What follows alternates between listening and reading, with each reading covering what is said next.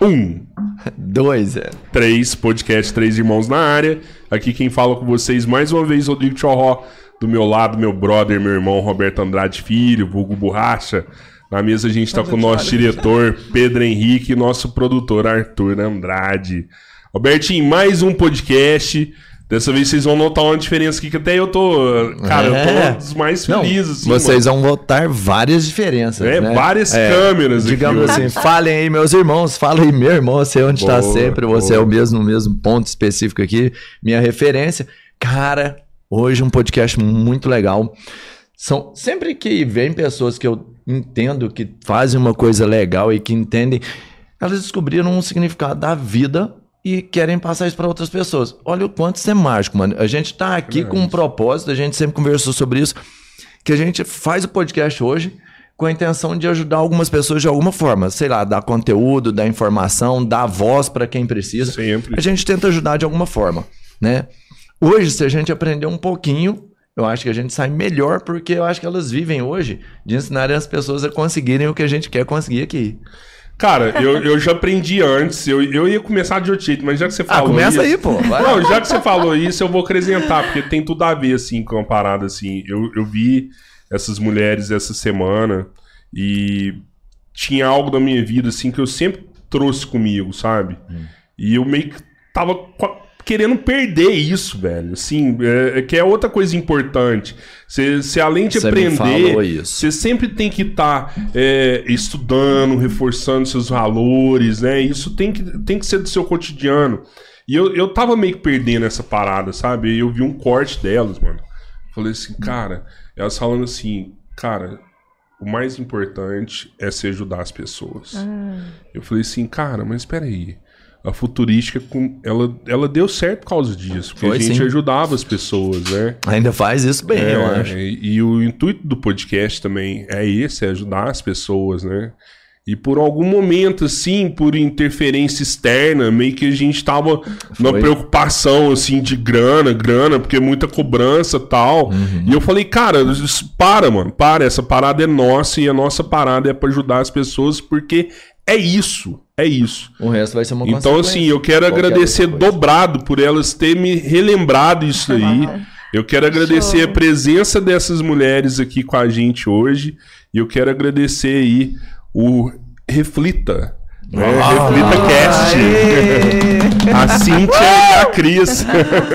Muito obrigada, gente. Valeu, obrigada pelo gente. convite. Nossa, que delícia estar aqui com vocês. Obrigado. Foi, tão assim, eu emociono muito, né? Você vai ver ao longo aqui que Ih, eu choro pra caramba. Então, Ixi. já vi que Toda hora a gente chora. Uma, uma das coisas que a gente teve que melhorar muito foi Ah. sobre isso, porque a gente chorava muito aqui no começo. né? A gente se emociona muito, mas a gente É, consegue é. respirar Nossa, agora. Ah, é, mas a é gente muito legal respira. isso. Mas é muito bom, porque quando eu falei aquilo, aquilo lá é uma das coisas que mudou a minha vida mesmo. Sim. Porque aí quando você para, porque eu advoguei muitos anos.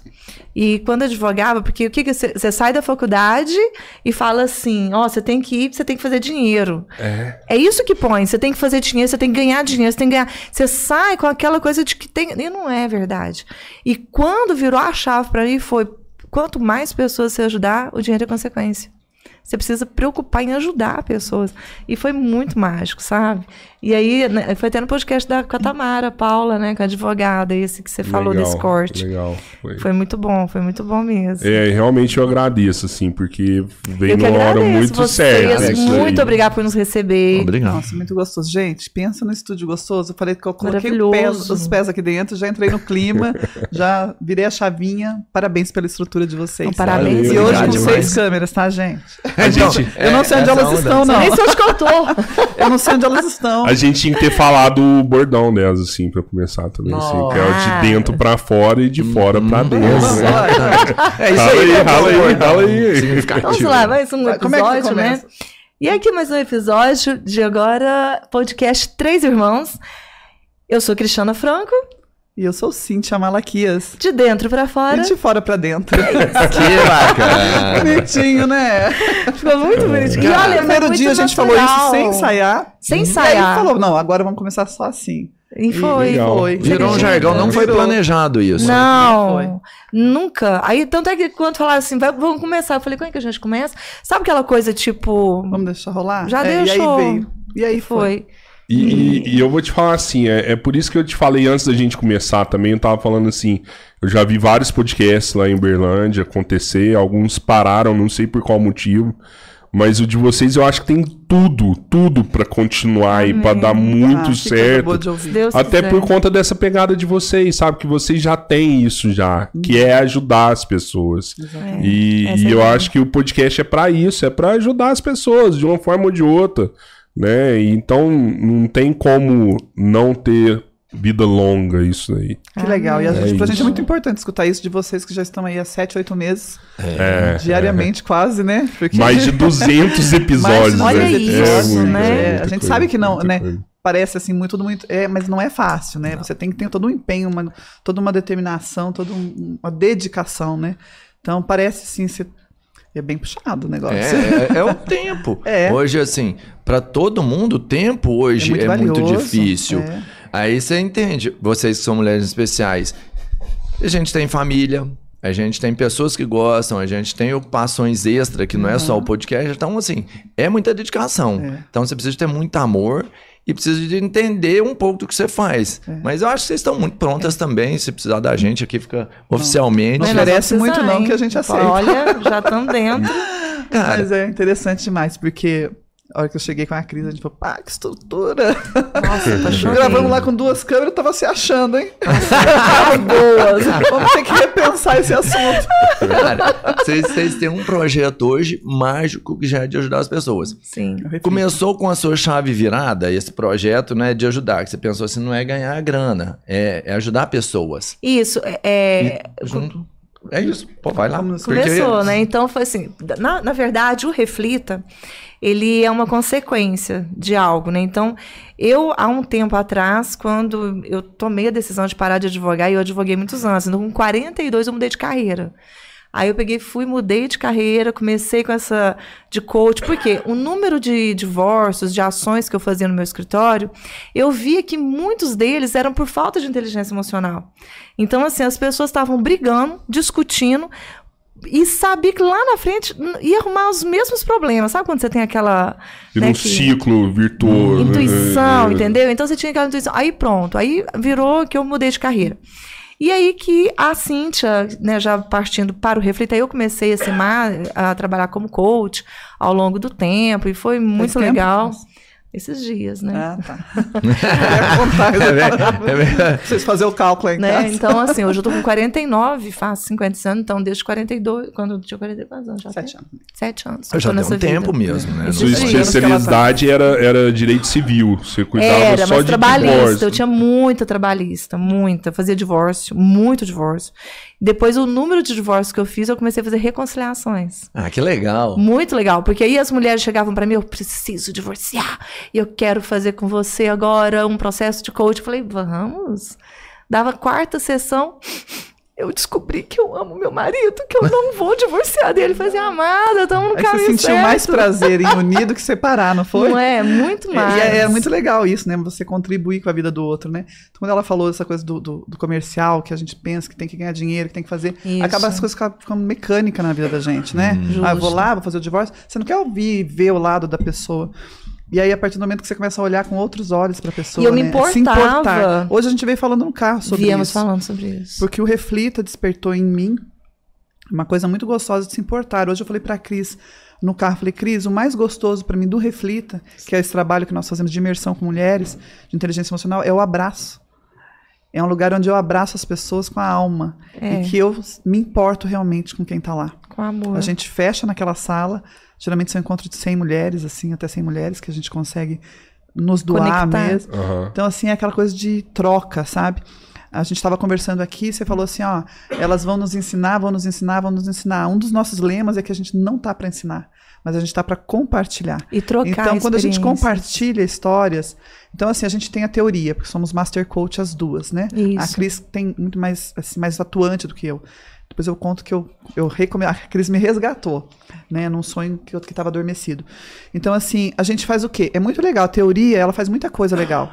Só que na transformação, a teoria ela tem que ser um a mais. A- Então é, é a teoria mais a vivência que gera transformação. Porque Isso. só com teoria, você lê qualquer livro de autoajuda, qualquer coisa, se, tr- se transformaria, né? Verdade. Então, não, quando você coloca, por exemplo, no Reflita, a gente trabalha muito isso. A nossa experiência de vida, então a minha experiência de vida, mais a minha teoria, que é, que é os nossos estudos, e a gente coloca em prática e vira uma coisa linda. E a gente põe muita PNL, a gente trabalha muito com PNL dentro das imersões. PNL, o que, que é PNL, PNL? Programação Neurolinguística. Ah, tá, Hum, tá, tá. Aí a gente trabalha muito, porque sabe quando que vem uma, uma transformação, algo? É, é quando você tem um forte impacto emocional. Por exemplo, uma pessoa é, vive dirigindo bêbada, né? Uma ideia. Vive dirigindo bêbada. Enquanto ela não tem um acidente, ou machuca alguém, ou tem um forte impacto emocional, ela não vai ter a possibilidade de uma mudança. Ela pode até voltar a ter os mesmos erros, mas ela vai ter uma mudança, uma transformação. Por quê? Porque ela teve uma perda. Por Será exemplo, é por isso que as pessoas não mudam pelos outros, elas mudam por elas si não só? mudam jamais por outras pessoas, mas sim por ela. Por exemplo, se eu te perguntar, onde você estava dia 10 de abril de 2014? Ah, não lembro. Não. onde você estava dia 11 de setembro Sim, 2001. sim. De 2014? Caraca, total, é forte, total. Então, a Tava gente na só- minha aqui. Por quê? É, não, Porque é um forte impacto estava. emocional. Então, quando você tem um forte impacto emocional, crava a sua vida. É isso que a gente faz A nas gente nossas provoca, Isso a gente imersões. provoca na imersão, Nós né? provocamos um forte impacto emocional para que aquela mudança não seja uma mudança, uma transformação aconteça na vida daquela mulher. fala, é, agora a Cris falou sobre mudança e transformação. Uhum. E a gente, por- durante muito tempo na minha vida, eu falo para a Cris e para quem eu converso, durante muito tempo na minha vida eu não gostava de alguns resultados da minha vida e eu queria mudar. Não, eu vou mudar. A partir de amanhã eu vou mudar, a partir de segunda-feira eu vou mudar. Sabe aquela coisa? Ah, meu corpo não tá legal. Então a partir de segunda-feira eu vou mudar e vou fazer isso. Meu casamento não tá legal. Então a partir de tal vou mudar. Até a hora que eu descobri que enquanto você muda, as coisas elas podem voltar aonde estavam. Então elas só vão mudar realmente, só vai gerar um resultado diferente quando você sofrer uma transformação. Porque aquilo que transforma não volta mais ao estado que estava, né? Mas Isso. aquilo que muda, muda. Você muda aqui, mas você pode voltar para cá.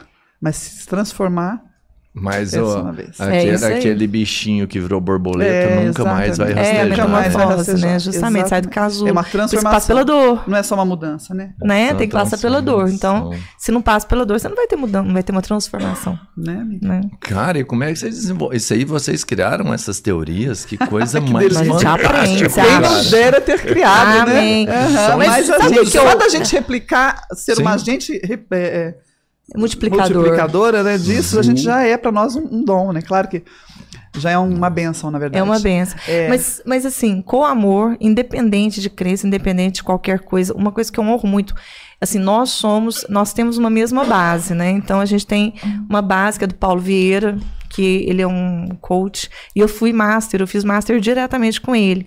E nós temos essa base. A- Ela também tem outras instituições, ela já fez, fez Tony Robbins fora do país e tudo. Mas assim, somando os nossos eh, conhecimentos, tem algo muito maior. Com Eu certeza. creio muito no Espírito Santo. Então, é ele que manda na nossa vida, nos nossos momentos. Nunca um, uma- um, um reflito é igual ao outro.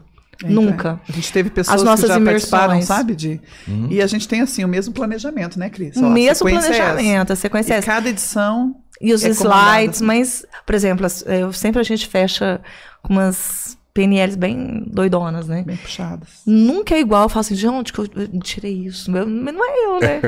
É Deus. Então, Cara, tá vocês vão bem. chegar num ponto que as pessoas que fizeram os primeiros vão fazer todos agora. porque- Todos querem, todas as elas é, estão. é sempre- Tem algumas aí que já, já fizeram as três, né? É. gente, Mas você sabe que hoje eu tava pensando nessa parada de inteligência emocional.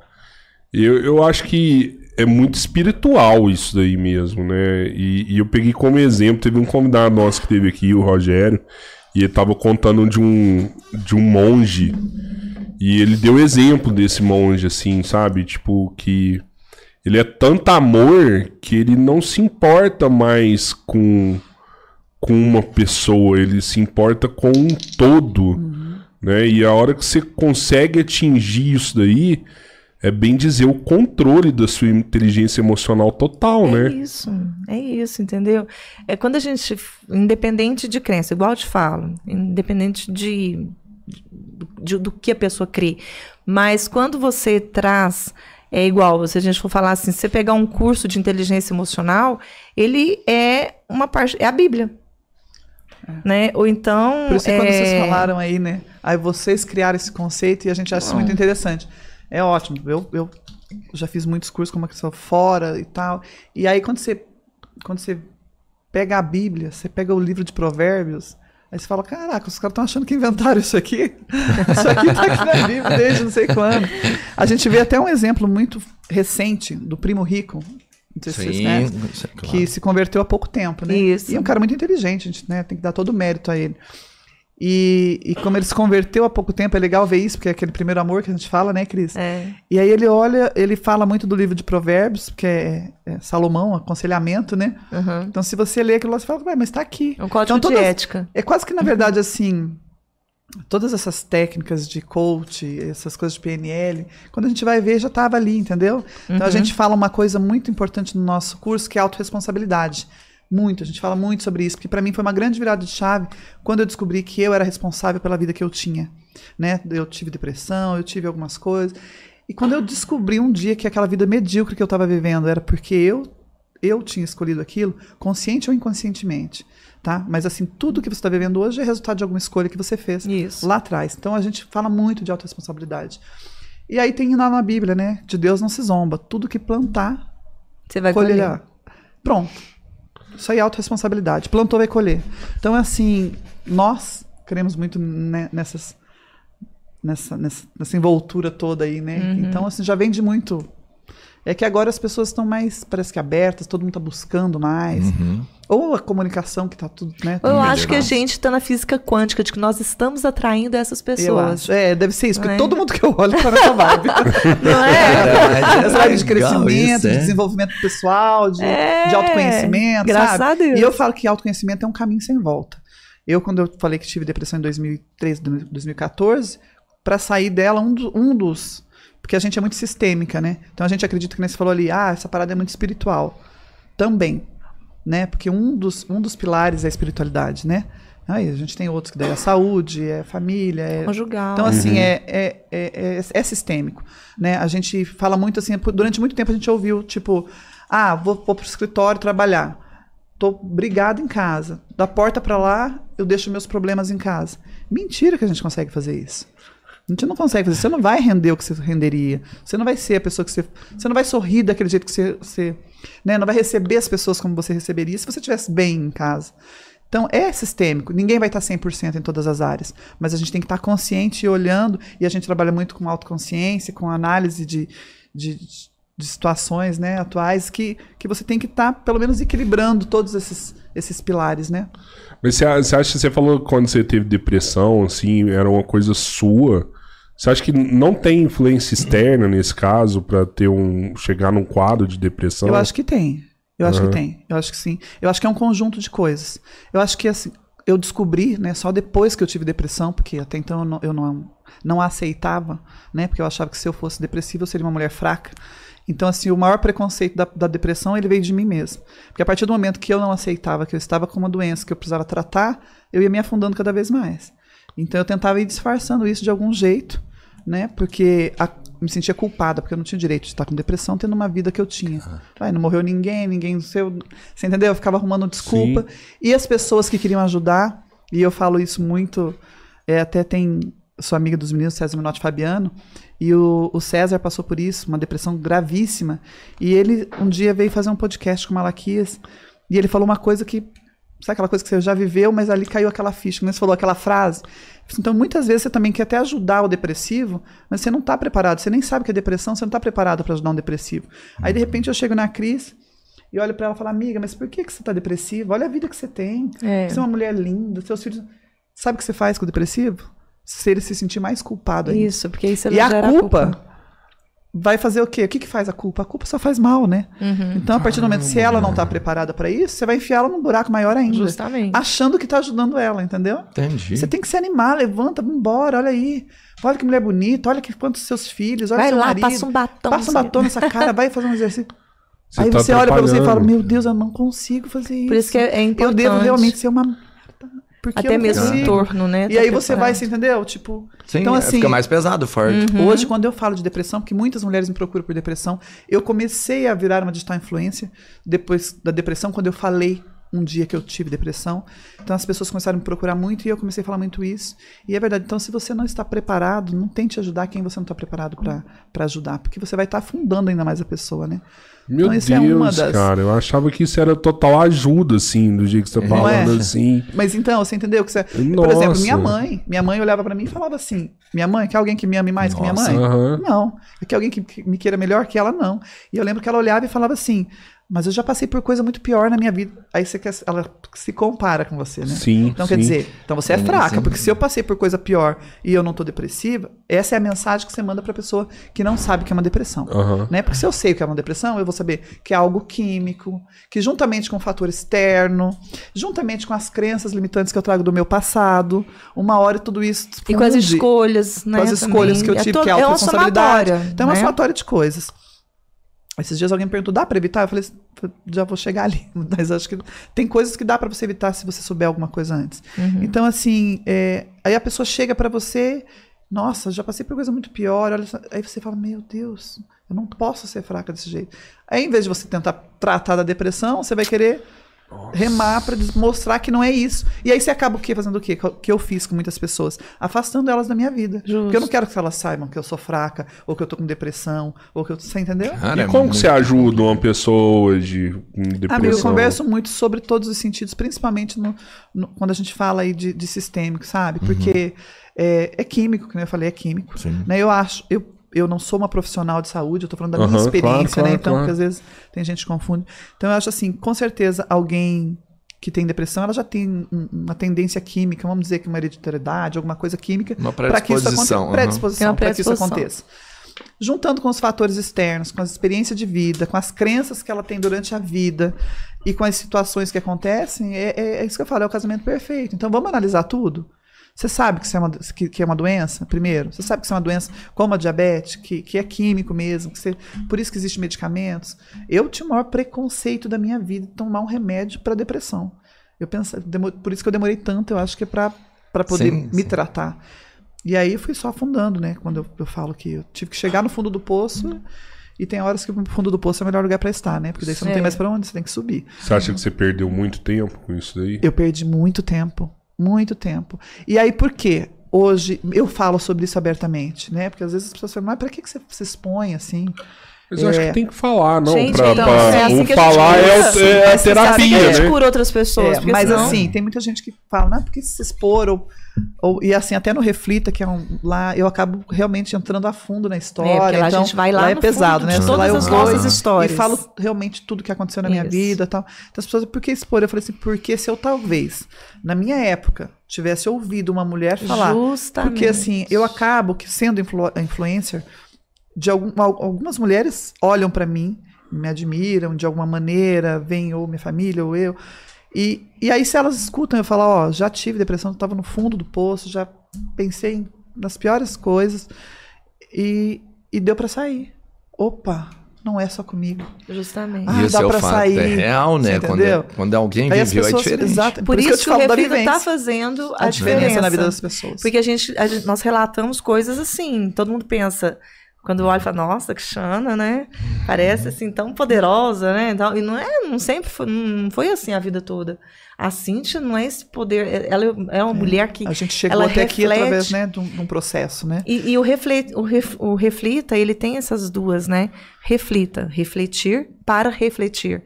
Todo mundo quer refletir uma imagem que muitas vezes não é aquela imagem que ela reflete inter- internamente. Então, essa é a ideia, sabe? Da gente fazer essa, essa E aí pegada. muita gente também chega pra gente e fala, nossa, vocês trabalham com empoderamento feminino, que tá muito na moda, né? É. Ah, O empoderamento feminino. Fala, não, gente, a gente realmente quer desconstruir isso, porque tem mulheres que estão se acabando atrás desse empoderamento e elas nem Justamente. sabem pra que esse empoderamento, né? Então, empoderamento, elas... Vem lá uma foto no Instagram de uma mulher é, vis- né, visualmente poderosa e pronto, eu tenho que ser aquilo, que se eu não for aquilo, eu não sou nada, não sou. Então, assim, esse grau de comparação que a gente criou Não com tem rede que ter social. uma profissão fora de casa para ser uma É. mulher empoderada. Então, a você pode gente ser uma dona é. do lar Uhum. empoderada. Você pode ser qualquer pessoa desde que você desde que você saiba quem você é, né? Desde é que saber você quem escolheu. é e exercer isso. E, e- e também não é aquela coisa de competição. Né? Existe, existem pessoas independentes das escolhas de cada um que acham que para ser uma mulher empoderada ela está competindo com o homem. E não tem isso. É a mulher saber Isso a é, que ser mulher é muito feminismo bom. com- Tá né? bem, Ser é, esposa é muito feminino, tá bom. tudo meio- Ser mãe E isso é muito bom. ruim, e, e a gente trabalha isso, eu e a Cris, nós temos eh, também essa coisa de crescer e contribuir, que a gente trouxe Justo. também do Paulo Vieira.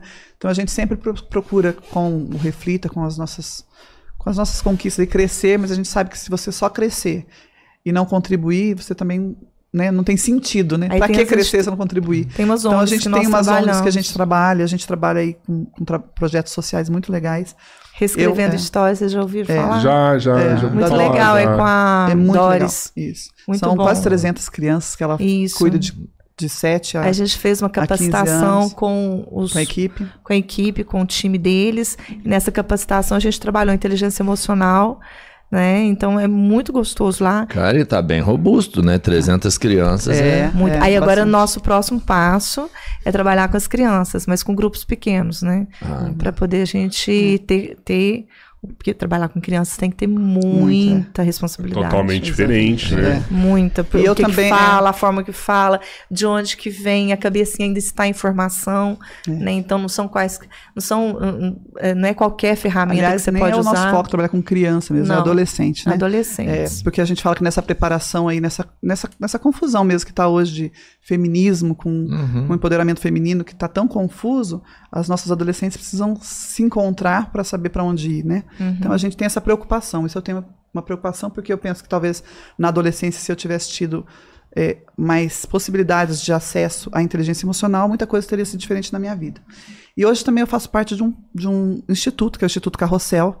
Já há 40 dias eu sou vice-presidente do Instituto Carrossel, que a gente trabalha né, no combate à, à exploração sexual Uhum, infantil infantil, de adolescente. Pedofilia. E a gente também está fazendo um trabalho muito legal, eu e a Danusa, que é a presidente do Instituto, que daí é um trabalho à parte do Reflita. Então, assim, eu tenho essa, eu sempre tive essa preocupação em contribuir, sabe, de alguma maneira. Em Curitiba eu trabalhava muito isso, fazia muita ação social, jantares e arrecadando, sempre tentando ajudar as instituições. E agora eu me encontrei aqui, sabe? Me encontrei e aí de repente eu vi que o Reflita, nada é por acaso.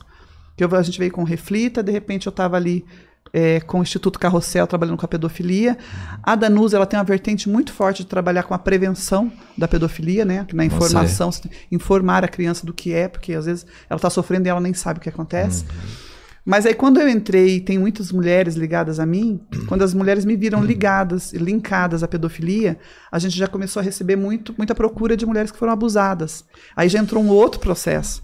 E a gente tem tido, assim, processos de, de mulheres com 40, 44 anos que falaram pela primeira vez na vida, não reflita que foram abusadas. Caramba. Então Não, a gente eu acaba como coach, tratando tudo olha isso. só, há sete anos que eu tô nessa caminhada. Uhum. Gente, o número de mulheres que me procuravam, até mesmo antes do Reflita, totalmente antes, para poder fazer um processo de coach para restabelecer, porque nós não somos psicólogas, né? Então já É deixa bem claro, né? muito diferente. Aham. O que que faz um psicólogo? Um psicólogo ele trata do trauma, Uhum. né? Então ele vai lá e trata do trauma.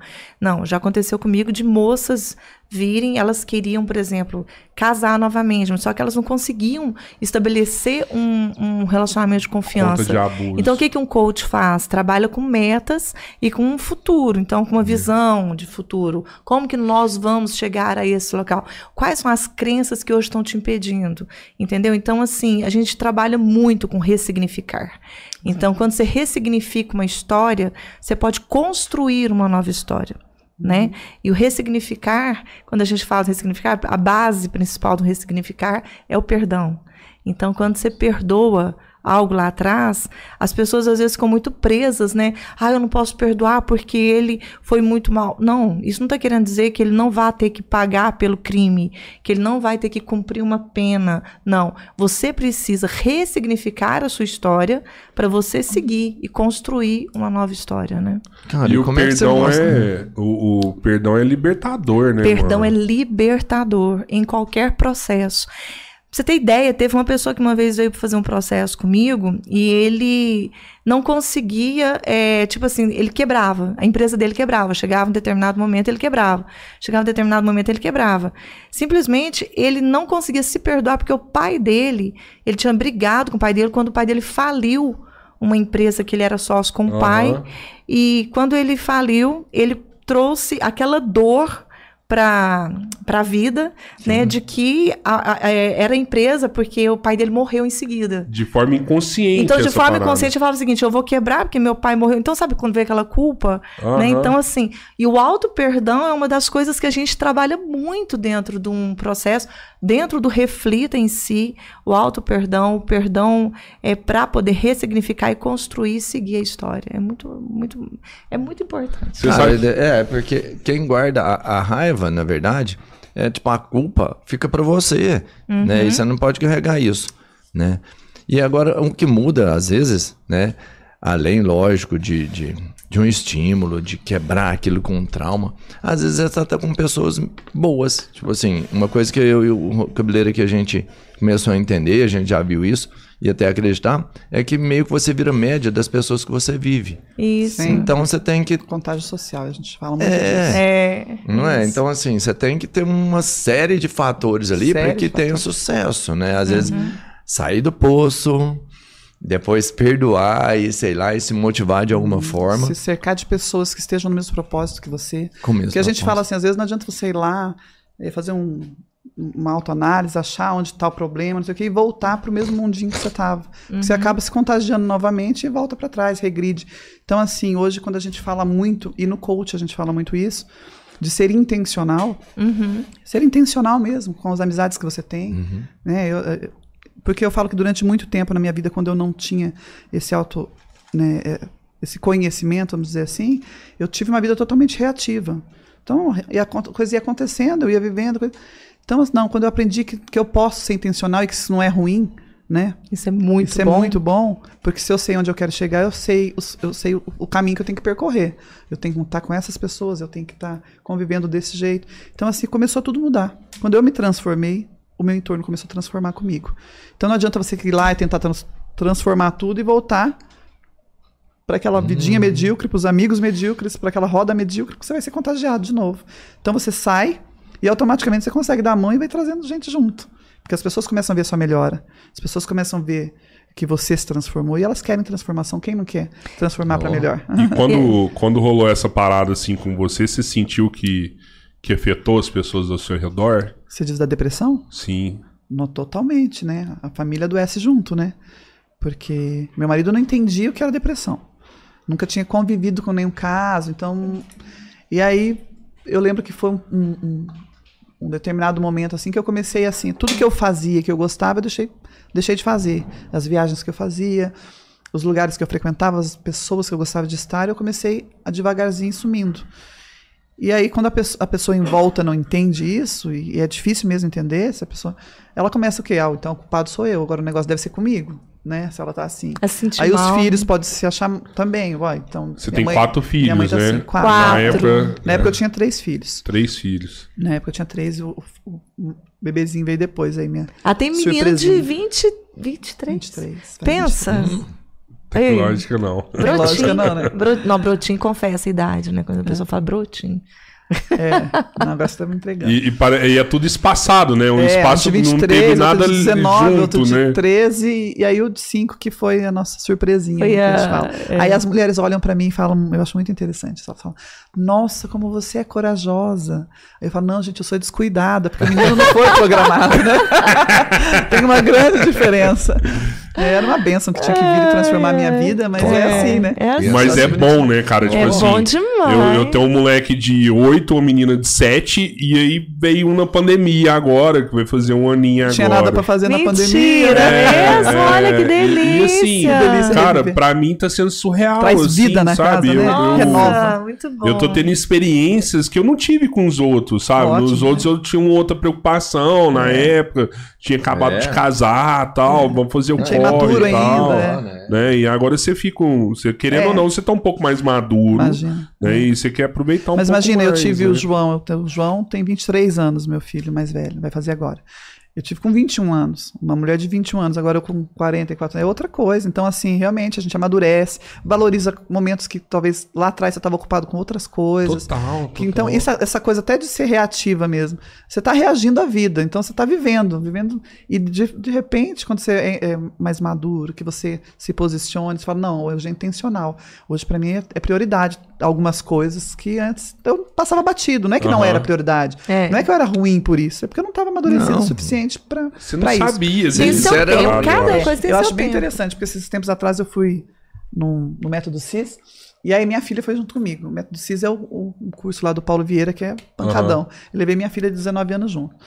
E aí eu falo assim, nossa, vocês... vocês E eu levei a minha vocês- de é, 15. Falei, vocês vão perder o, o- um pouco assim da, da mãe que os dois menores vão ganhar. Por quê? Porque por causa da maturidade, isso é normal. Você não precisa nem fazer um curso de inteligência emocional, a não ser que você seja realmente um ser humano que não muda nunca, né? Porque tem, infelizmente, tem desses, É. né? Você tá com 20 anos, você encontra com o cara com 45 e fala, cara, o cara é a mesma Mesma pessoa. Cara. Tá no, você já não conhece Tem. pessoas assim? Meu, É não, não. inacreditável. Aí, de repente, você conhece lá umas pessoas de 60. Tá do mesmo jeito. Então, assim, é tudo é se abrir para o universo, para mudança, para né, pra sofrer essas transformações. né? Isso. Pra sofrer as transformações. Eu, eu vejo o meu falando assim, ah, papai, eu falo, porra, meu, deixa eu babar aqui, porque eu sei que daqui uns Daqui a dias pouco- não, não vejo isso mais, não, pô. é 18 isso aí. não, É não quer bom. ficar comigo mais. Os é moleques não quer, não me curte mais, não, mano. Apesar da loucura da dificuldade, porque assim, os nossos foram muito próximos. Eu, tenho três também, mas um apareceu há muito pouco tempo, mas já é um homem. E são dois muito próximos. Então eu não- quase não aproveitei nada dos dois ao mesmo Porque tempo. foi os dois ao mesmo tempo. É, e aí eu também deve ser legal pensar assim: pô, um de 25 eu troco ideia com ele, a gente combina o que É. que vai fazer. A de 20, pô, a minha maquiagem tá bem, se eu fosse mulher, essa roupa tá não. Aham. Aí um de, ó, meu filho, você põe essa roupinha e tal, e o Pitinho fala assim: vamos brincar. Cara, você tem É, tudo. eu tenho tudo. Tem né? todas Todas as as etapas. emoções, né? Loucura, que loucura, Você né? entende? Eu brinco com as tem minhas que- amigas que eu gosto de participar de toda a rodinha de conversa, né? Nossa Então eu tô Senhora. falando lá, eu tenho uma amiga minha de Curitiba, Cibele Nardi, minha grande amiga, e a gente teve os dois primeiros muito próximos, os filhos. Uhum. Então ela tá com os filhos aí de 25 e 20, 22 anos. E aí ela olha pra mim e fala, amiga, faz 23 anos que você não para de ter filho, hein? Porque pra ela já virou a chave. Imagina, ela tem em casa um de 26, 27, sei lá, e uma de 22. Então Só ela tá tem vendo... um adulto. Agora né? ela tá vivendo a vida dela, praticamente, porque imagina, eles um tá fazendo medicina, outro. E eu ainda tô cuidando de criança, então ela fala, É. ah, você não parou de fazer filho, mulher. Mas eu tô pensando em parar, gente. Tá pensando? Ai, Pô, eu bom. vou decidir. Não, ainda dá tempo. Você fez, você fez a cirurgia? Fez? Ah, não, É que eu então brinco, por já isso que eu brinco, senão eu não brincava. Eu, senão não Vai, brincava, não né? brincava com isso, não. Mas é engraçado, né? Tem que ir na faculdade, tem que ir na, na- no, no prézinho, tem que ir na, na escola. Ela tem tem vários que locais. eu tô ela é uma pessoa é, o João está no último ano de faculdade, né? Uhum. O João morou cinco anos nos Estados Unidos. No último ano de Ele tá faculdade. no último ano de já. faculdade. A Maju terminou o primeiro ano agora de, de medicina. Aí tá o Francisco no sétimo ano e o outro que começou agora, tá no pré. Pois é, mano. É uma doideira, né? Não, eu também, também é boa de assunto. Pode Nossa, conversar com todo mundo, pode, pode conversar com é o verdade, você sabia? Aí, do-. É pô. verdade. E aí o que acontece? Nós somos muito, eu e o Marcos, nós temos uma vida social muito Ativa. ativa. Então, assim, eu boto as crianças pra dormir e vou pra balada com o João Gabriel. Meu Deus do céu, gente. Cara. É ou não? Chama babá e fala assim: ó, hoje babá, você fica com eles. João, vamos lá pro show do não sei quem, vamos, vamos embora junto. E a gente se dá muito bem nesse aspecto, sabe? Eu, João, Maju, que é a minha turminha jovem, velho. Aí eu saio com ele na rua e pergunto se é namorada, aí ele fica doido, de bravo. Caraca. E eu fico me achando. Assim, é. Escutou, né? E arruma tempo pro reflita ainda, né? E Pois é, e só voltando aqui, Aham. o Reflita. Ah. Como que começou o Reflita? É, é né? Que vocês é, perguntaram lá. Há uma hora atrás a gente começou Há a uma hora atrás. A gente não sai muito do assunto, não. Não, é. Ainda bem, né? Mas é, assim que dá Que bom, certo, é assim né? Faz parte.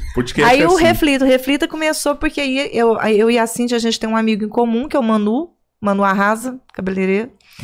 E aí a gente, eu falei assim, nossa, eu quero conhecer ela, porque eu acho a história dela muito legal, eu seguia ela e tal, né?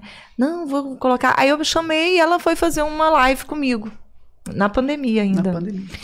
E aí ela foi fazer uma live comigo. Aí no meio dessa pandemia nós nos conhecemos, marcamos um café. Nesse café rolou uma sintonia muito boa. Aí eu congrego na Batista da Lagoinha, que é a igreja lá, em Uberlândia. Chamei, ela foi para a igreja. Aí ela curtiu muito, ficou lá, começou a congregar lá. Depois o Marquinho foi para lá, né? Gostou também. E a gente lá dentro, um dia, tava, nós estávamos numa roda de mulheres é, participando num, num evento surgiu uma pergunta para ela, falando assim: "Nossa, você gosta de procedimento estético? E nesses procedimentos, como que é e tal?". Aí a Cíntia respondeu, né? Eu estava assim do lado dela, e ela falou o seguinte: "Antes eu fazia para tampar, né? É, elas perguntaram o seguinte: a gente vê que você é vaidosa, que você Isso. gosta de se cuidar e tal. Como que é isso com a estética, não sei o quê? Porque gente- aí eu falei para elas exatamente isso. Eu falei assim que ah, durante muito tempo eu usei a estética, eh, a produção para disfarçar a mulher que estava aqui dentro, para que ninguém soubesse quem era a mulher que estava aqui dentro. E hoje, graças a Deus, eu consigo refletir o que está aqui dentro. Então, assim, eu, eu sou aqui fora que eu estou aqui dentro. Mas você você tem duas vertentes. Você pode usar ou como uma máscara, né? Porque a gente vê muita mulher bonita, ou bem cuidada, ou despachada, mas por dentro está destruída. E isso deve ser péssimo, Uhum. né? E hoje não, hoje eu consigo refletir a mulher que está dentro de mim. que- Aí na hora que ela falou isso, aí Aí falei, nasceu o reflita na cabeça dela. na minha naquela hora. cabeça. Aí eu falei assim, é isso. Reflita. Aí eu peguei já convidei ela, mais duas pessoas, né? Que é a pastora Eliane, que é uma psicóloga, uma graça, e a Betânia, que é uma amiga nossa, para nós fazermos a primeira edição do, do Reflita. Mas era uma totalmente diferente do que é hoje. Era só mulheres falando de histórias e tal. Aí falei assim, mas aí o de dentro para fora, de fora para dentro, já surgiu naquele momento. E aí foi. É, Foi, incrível. foi, foi uma E agora eu vou luz. contar uma coisa pra vocês que é até interessante porque muita- muitas pessoas podem estar nos ouvindo. A Cris, ela já tá nessa caminhada, né, de há bastante tempo. A Cris já tem mais de 1.700 palestras, já Caramba, é craque. Eu tô com ela porque eu só ando com os melhores, tá? Ah, É eu intencional. também, olha só. É intencional. É isso, é isso. A minha amizade é é, intencional. e, e o que acontece? É, eu sempre tive esse, esse. eh, Desde 2014, quando eu saí da depressão, quando eu vi que eu pude ser ajudada por pessoas, eu já coloquei na minha cabeça: bom, muitas pessoas devem estar passando o que eu passei, eu posso ajudá-las. Isso. E aí eu com comecei esse processo de autoconhecimento, de fazer curso, de me entregar, eu falei, é isso que eu vou fazer. E o Marcos adoeceu, acho que não sei se vocês sabem um pouco da história do Sim. Malaquias, mas ele adoeceu em 2015. Então eu deixei tudo isso meio de lado, porque daí era foco e, e a prioridade era outra, era cuidar da minha família, aí ele em 2015 mal, 2016 mal, e nisso eu tive meu filho, e aí, bom, Emendou. deixei esse sonho engavetado, né? Não, não tinha mais porquê. Mas agora eu chamei aqui para falar um negócio bem legal, porque há três, quatro anos atrás, em Curitiba, é, por a gente ter essa visibilidade ou por essa vida social agitada, eu fui convidada para fazer uma palestra para mulheres. E eu falei, uau, legal, eu vou. Vou conversar com essas mulheres sobre a minha vida. O Marcos tinha saído da, da, da doença, tá há pouco tempo. E aí, assim, na hora da palestra, tipo, a palestra era 7 horas da, da, da noite, eu ia sair da minha casa às 6 horas da tarde, porque era pertinho. Me deu uma crise de pânico. Todo mundo me esperando. Crise de pânico. Eu falei, não dou conta. Você não ia entrar na parada. Não dou conta. Não dou conta. O Malaquias, não, você dá conta, você dá conta, você, você é isso, você é aquilo. Por isso que também é o seguinte, por isso que a gente precisa se encontrar, por isso que autoconhecimento é tudo. Porque todo mundo à sua volta pode estar falando que você é o máximo. Se Isso. você não acreditar nisso, esqueça. O mundo Isso. inteiro pode falar. Então, por isso que autoconhecimento não é sobre o outro, é sobre você. Justamente. E aí eu lembro que ele sempre me apoiou e sempre, não, você vai, você vai. Pânico total. Me deu um pânico, eu fiquei- caí dura no sofá, a ponto da gente ter que ligar e não podia falar isso, que era Você pânico. travou dar mesmo, Travou, não fui. Ninguém. Palestra, todo mundo me esperando. não fui. A partir do momento que eu travei, eu falei, isso não é pra mim. Eu não sou capaz de fazer isso. Eu tinha essa vontade, mas eu não sou capaz. E deixei isso, guardei isso. Guardei. Aí a minha coach, depois que conheci a Cris, com essa energia boa que a Cris tem, a Cris, ela, por onde ela passa, ela deixa uma coisa muito boa nas pessoas. E aí quando eu Agora conheci eu a a Cris, chorar. é, é a parte que ela chora. Não, não aguento mais ela chorando. eu não Posso não. mais. Wesley, eu o Faz parte, é, É, o eu natural. Eu, tô choro pra caramba. Ela é assim, não é que a gente brinca, porque eu sou difícil de chorar e ela é muito fácil de chorar. Então a gente fica o tempo todo brincando uma com a outra. Eu grito de chorar quando não tem, não tem pano aqui. Tem que ter um papel Nossa, toalha né? aqui. não, isso você não usa é maquiagem, né, chorar, bem? Imagina se você usa É. maquiagem, como é que faz? A mulher é difícil chorar, né? você- além de você ter gastado com maquiagem, vai ficar feio na cama. Mas tem papel toalha aqui, viu, Cris? Pode chorar Pode se chorar à quiser. vontade, Coisa É, boa. tem. Obrigada, tô me sentindo melhor. Aí, então, bom, aí travei. Então, quando eu encontrei com a Cris novamente, aí eu falei, não, isso não é pra mim. E eu deixei isso engavetado. Mas sempre tive esse desejo. Aí eu participei das, né, me engajei nas causas sociais em Curitiba, que a gente, acho que eu até falei, né, que eu trabalhava com pessoas com múltiplas deficiências e continuei nessa luta de ajudando, mas de uma outra maneira, usando minha visibilidade para poder, né, arrecadar fundos e fazer um trabalho legal com crianças de doenças com doenças raras, tal. E quando eu voltei para cá que eu conheci a Cris, eu vi ela dando um treinamento, um treinamento no Manu, um treinamento de, de coach, como é que se fala? Corporativo. É, corporativo. E eu falei, uau, era isso que antes eu queria fazer, né? E aí, quando eu conversei com ela, que a gente fez essa live, que a gente fez esse café, ela, ela foi me devolvendo essa, essa vontade de fazer. Nossa, mano. Que É. legal. Então ela foi me devolvendo essa vontade de fazer e, e eu fui sentindo muita confiança ao lado dela. Então eu, eu brinco pra- com as pessoas que ela é minha coach, ela é uma coach tão boa que ela vai pro palco comigo, né? e aí a gente pegou. e aí quando veio esse projeto, eu ainda falei, Cris, mas eu não sei. Ela falou, você sabe. Tá aí dentro de você, você sabe. E eu acho que foi fundamental também a gente ter ido pro método CIS, que foi, Foi. assim uma semana antes de fazer. E aí deu essa virada de chave, então faz alguns meses. Faz. Aí você fez a análise de perfil. Isso. E aí Foi. deslanchei. Agora, bem, ninguém me segura mais. Que É eu tô isso. falando que nem eu tá bonita. Mas você sabe que eu, eu vi a Cris falar um negócio também que eu, eu sempre pensei, e isso tem até a ver com essa parada da, dos procedimentos estéticos, né? Que ah, realmente não adianta a pessoa cuidar por fora e não tá cuidada por dentro, né? Exatamente, exatamente. É, eu falo até de outro jeito, assim, não adianta. Como que você vai gostar de alguém se você não gosta nem de você, velho? Exatamente. Isso, é- é sobre Isso isso. é perfeito. E eu acho que tem muito relacionamento, até você como advogada, que a parada Não, eu, era falo- eu essa, falo- velho. eu falava É. do meu ex-namoro, né? Do meu ex-namorado lá, lembra?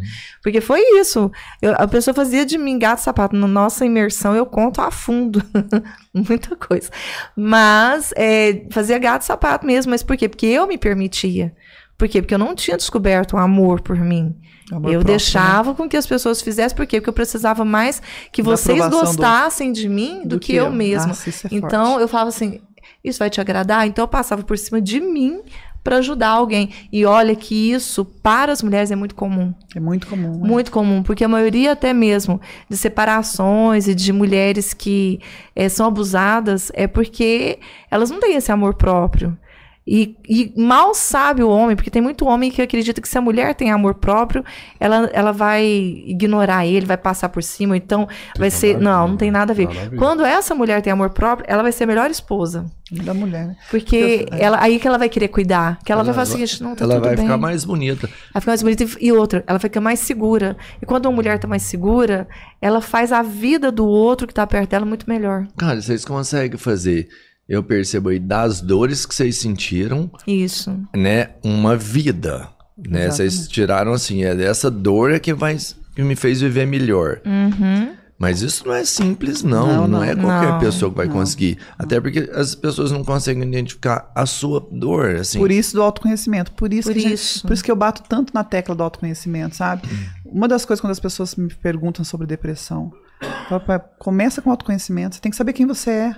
Eu durante muito tempo não soube quem eu era, então eu, eu vivia o que os outros projetavam em mim. É quase o que a Cris está falando, né? Uhum. E assim é muito comum isso para nós mulheres. Hoje né? você já sabe, já, se perguntar quem que é a Cíntia Sei Malaquia, demais, você bem. bate Bem, pronto. Não, nem fale. É, não, Mas- é assim, quando a gente está segura do que a gente é, do que a gente nasceu para ser, não, a vida fica mais bonita, fica mais gostosa só de você simplesmente a gente estar aqui nesse bate-papo. Para mim, isso aqui faz todo sentido. Então, quando você encontra um sentido, né? Porque hoje é sobre o outro, não é sobre mim mais. E eu me sinto bem fazendo diferença hoje na vida das pessoas. Uau. Quando a gente está ali no Reflita, eu e ela, a gente tem cada depoimento no final daquele curso, que aí uma olha para outra e fala: bom, tá pago. Tá pago. Você entendeu? E tudo começa a ser possível, né? A hora É. que você tem, que você tem todo esse controle, que você sabe quem você é, não tem mais nada impossível, Sabe mano. por O que, que é? Porque, olha, impossível? Eu creio um Deus maravilhoso que me fez, que te fez pra falar o seguinte: vai lá e arrebenta. Fala assim. Cintia, vai lá e arrebenta. Agora, você não acredita num Deus que falou, vai lá, meu filho, tem uma Faz mais ou vidinha menos, mais ou vai com menos. aquela vidinha, né? né? E- Então, assim, aí, por isso que não existe, né? Existe aquilo, vai lá, arrebenta. É isso que a gente acredita, É né? nisso que amigo? a gente acredita, exatamente. Você sabe que eu até voltando nisso daí também, eu até quero agradecer o Mário Luz que teve aqui com ele que me mostrou isso. Eu tinha uma visão da minha avó, cara. A vida inteira eu tive uma visão da minha avó que é, quem mandava era meu avô tal, e ela era submissa, esse foi tipo legal. coisa, né? E eu, uma vez trocando ideia com o Mário aqui, ele mudou toda a minha concepção, assim, e hoje eu entendo perfeitamente que minha avó era a mulher empoderada da casa, sabe? Porque ela era uma mãe de nove filhos, meu avô não ficava em casa, trabalhava o dia todo, e todos os filhos respeitavam o pai. E isso era por causa da mulher, sabe? Claro. Justa a sabedoria Exatamente. É, dela. ela, ela sabia mostrar pros filhos que, que eles deviam respeito ao pai. É E o pai não tinha o tempo de mostrar isso pra eles, Uhum. mas todos eles sabiam, porque ela aguentava as pontas, ela mostrava quem era, e na hora que ela precisava se impor perante meu avô, ela se impunha. Claro. Eu lembro disso daí, sabe? Só que do jeitinho Então, dela, né? é. Assim, vamos fazer, não vamos dela. tal. É. É, Não vamos Ela era uma analista de perfil Sim, nata. sim.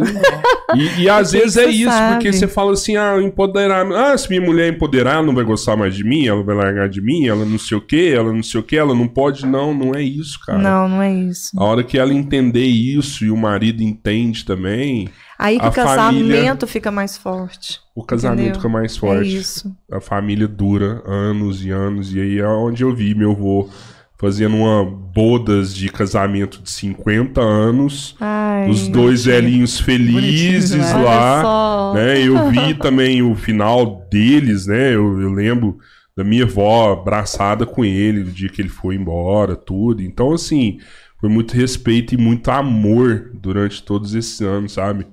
E é muito por causa disso, assim. Minha, minha avó era uma mulher poderosa. Exatamente. É isso aí. Essa Ela é a mulher empoderada. quem ela isso era, é né? ser uma mulher Justamente. empoderada, né? Ter um É. propósito por trás do seu empoderamento. Pra que, que eu quero ter um empoderamento? Pra mostrar pros outros que eu sou. Não. Tem que ter um propósito por trás disso tudo, né? Isso é um propósito. E aí depende de cada mulher. Qual é o meu propósito? Meu propósito é cuidar só da minha família e não sei o que, e replicar isso, porque cuidando da sua Cada um família, tem. é, pronto, já é tudo, né? Porque Sim. começa dentro de casa, né? E então é isso. Eu posso ser empoderada lavando a roupa na minha casa, cuidando da minha família, mas eu também posso ser empoderada sendo né, a, a CEO de uma multinacional. Então, é- depende de mulher para mulher. A gente só não pode ter comparações, né? Porque quando você vive de comparações, quer dizer que você já não tá bem com você mesmo e você já não sabe quem você é, né? Porque você já tá comparando, é porque você já não tá bem. E isso a gente tem visto muito, eu e a Cris, muito. Muitas mulheres Muitas mulheres, elas, elas se comparam. Então, por exemplo, nossa, tira uma foto comigo. Eu falo assim, nossa, eu tenho um prazer, eu preciso tirar uma foto com você, porque não se trata de mim, não se trata. é, é, é, se hoje as pessoas espelham alguma coisa, que bom, eu fico grata. E que bom que está sendo isso. Mas as pessoas têm que ver que eu também as minhas dores, que a gente chora, que tem os problemas. isso é- E, e igual a gente estava falando, é, existem os picos e vales, né? Uma hora você está no pico, você tem que lembrar que tem o vale fale. Na hora que você está no vale, lembra que tem um pico. Tudo passa. Então, tudo passa. Então, a gente precisa, é o quê? Que é inteligência emocional. Tem gente que acha que inteligência Nossa, eu emocional ia falar isso agora. é porque eu tenho você muito ter isso, uma né? cara... Como eu sou muito brava. É, tem As uma cara falam, de "Cadê a brisa, né? Tipo emocional?" assim, ó, inteligência emocional, você tá sorrindo. Não, inteligência emocional é a hora que você tem que chutar o caixote, você também vai lá e chuta. É, entendeu? exato. Mas na proporção certa, né? É. O que, que seria a inteligência emocional? É você ter as atitudes na medida certa, na intensidade Certo, certa, certa. com o sentimento certo. Não, mano, isso aí não tem jeito, não. Tem, que, que isso? É só tem. treinar. Fala pra mim Sabe assim, que é tudo muito- na vida é treino. Tudo é treino. Tudo Não, é eu- treino. Eu, acho que o limite da inteligência emocional, assim, é, é difícil, sabe? Porque o limite da inteligência emocional, pra mim, é muita razão, sabe? Hum. E se age 100% com a razão, é impossível. Mas sabia que, olha, a razão trava? A maioria dos meus clientes, eles vêm para alcançar a inteligência emocional, eles são mais racionais do que emocionais. Perfeito. Por quê? Porque não tem ação. Por quê? Porque, olha só, vamos pegar aqui o equilíbrio, né? Então vamos lá na inteligência emocional, é o quê? Equilíbrio. Uhum. Então, o que a pessoa que tem muita razão, que tem muito, né? Racional. É muito racional. A pessoa totalmente racional, o que, ela faz? Pensa, pensa, pensa, pensa, pensa e não coloca em ação aquilo que ela planeja. É verdade. Ela trava. Ela nunca vai agir. Pessoa emocional, só dá com a cara na parede. Ela faz todo dia, ela faz um negócio. Todo dia. Eu acho que isso é emocional, não é? Ah, não sei. Ah. Por quê? Porque eu sou. Eu sou totalmente emocional. Igual assim, nossa, eu vou pensar aqui em montar Amanhã eu compro. Se der errado, eu vendo. Já o razão, Sim, Você ficar ali, né? vamos fazer o orçamento. Quando tivermos uma condição, fazemos agora uma perspectiva. O retorno, vamos ver o retorno. Entendeu? Agora não. Então, o que, que é? O equilíbrio. Então, a inteligência emocional é a gente ter o equilíbrio entre essas duas É, partes, sabe? É difícil, é. Mas, é, é por isso que a gente treinável. tem que treinar todos os dias, Vocês né? têm que contratar a gente. Cara, não, fantástico. Mas eu, eu vejo isso às vezes num relacionamento que dá lá. certo. Às vezes, vamos, vamos imaginar. A mulher é muito explosiva, muito. Às vezes, ou vice-versa. O homem é muito explosivo, a mulher é muito calma e tal. E acaba que isso dá certo, porque. Mas só dá Só dá certo certo, quando eles têm, por exemplo, eu trabalho muito com análise de perfil comportamental. Dentro de empresas para contratação ou então em relacionamentos ou vida pessoal. Quando você faz sua análise de perfil, por exemplo, tem pessoas que são intro- introvertidas, né? Quando uma pessoa introvertida casa com uma pessoa extrovertida, no início ela é lindo. Nossa, ele é super legal, Super ele legal. chega, ele conversa com todo mundo. 15 anos de casamento, pelo amor Não de Deus, cala a boca que eu não aguento mais. Gente, Nossa, isso ó, eu tô, ó, muito, eu tô- é muito- todo mundo tá me olhando, todo mundo tá me... Porque que aquilo que era atraente no início passa a ser repulsa. Aham. Entendeu? Então, por isso que a gente tem que treinar e, e relacionamento não é fácil, não. Não, não é. É desafiador, né? Desafiador. E a maioria, assim, vocês fazem só pra mulheres. É, hoje. É, eu trabalho com foca mais. empresas, né? É, Então, a Cris já faz esse trabalho também corporativo. Ah, sim. isso, né? eu dou Também treinamento de coach, liderança, faço coach com empresas, com É, empresários. com empresários. Isso. Mas esse retreinamento É. nosso, que é o Reflita, ele é só para mulheres. Né? O, o Reflita Cash, ele tá no terceiro episódio, né? No- eh, agora Terceiro, foi no quarto. quarto. Aí nós vamos lançar o quinto amanhã, tá? Ah. Todo É, mundo. Amanhã, viu, gente? já, já Amanhã. tem. Super Hora, legal. Gisele Maciel, tudo. nossa convidada. Quem que é? Uma linda, Gisele Ah, Maciel. legal, legal. uma linda, uma linda. O que Nossa, vocês história de olha, muito assim? legal. Vocês já pensaram, assim, o Reflita Cash daqui um ano, dois anos? Como é que Inclusive, vai vocês tá? vão lá, né, pra serem Oh, vai ser entrevistados um prazer, nós, vai ser um é? prazer. Ó, Eu acho que a gente vem aqui dar uma mudadinha na cara e faz aqui. Só troca o quadro, né? Bota aí o Tira o quadro. Google Drive, baixa a nossa logo aqui, vamos pegar É os isso aí, eu acho que inclusive Bom, é aqui a gente tá mesmo, aprendendo gente. seis câmeras, tá doido? Que eu vou Nossa, falar. Até eu que sou mais bobinha, Mas né? legal. Não, é. E um dia eu quero vir aqui também para conversar com vocês sobre o projeto da pedofilia. Junto Nossa, com a Danusa, que tem uma história fantástica. Tá A gente vai 14 trazer anos esse a doutora Paula agora. Ah, a Paula Ai, vem. É, ela ai, vai vir de novo, vai ela, vir de vem- ela novo. falou é. mesmo. Ela falou a gente mesmo. vai me trazer É de ela, vocês, porque- então. Ela é ótima. Ela é maravilhosa. sim, a gente fez sim, com ela. sim, Foi lindo. sim. Nós fizemos com Eu- ela. foi Eu lindo. acho essencial a gente tratar É. de todos esses fazer. assuntos. Nós Isso é muito né? importante. Se a gente está aqui é pelo outro, Justo.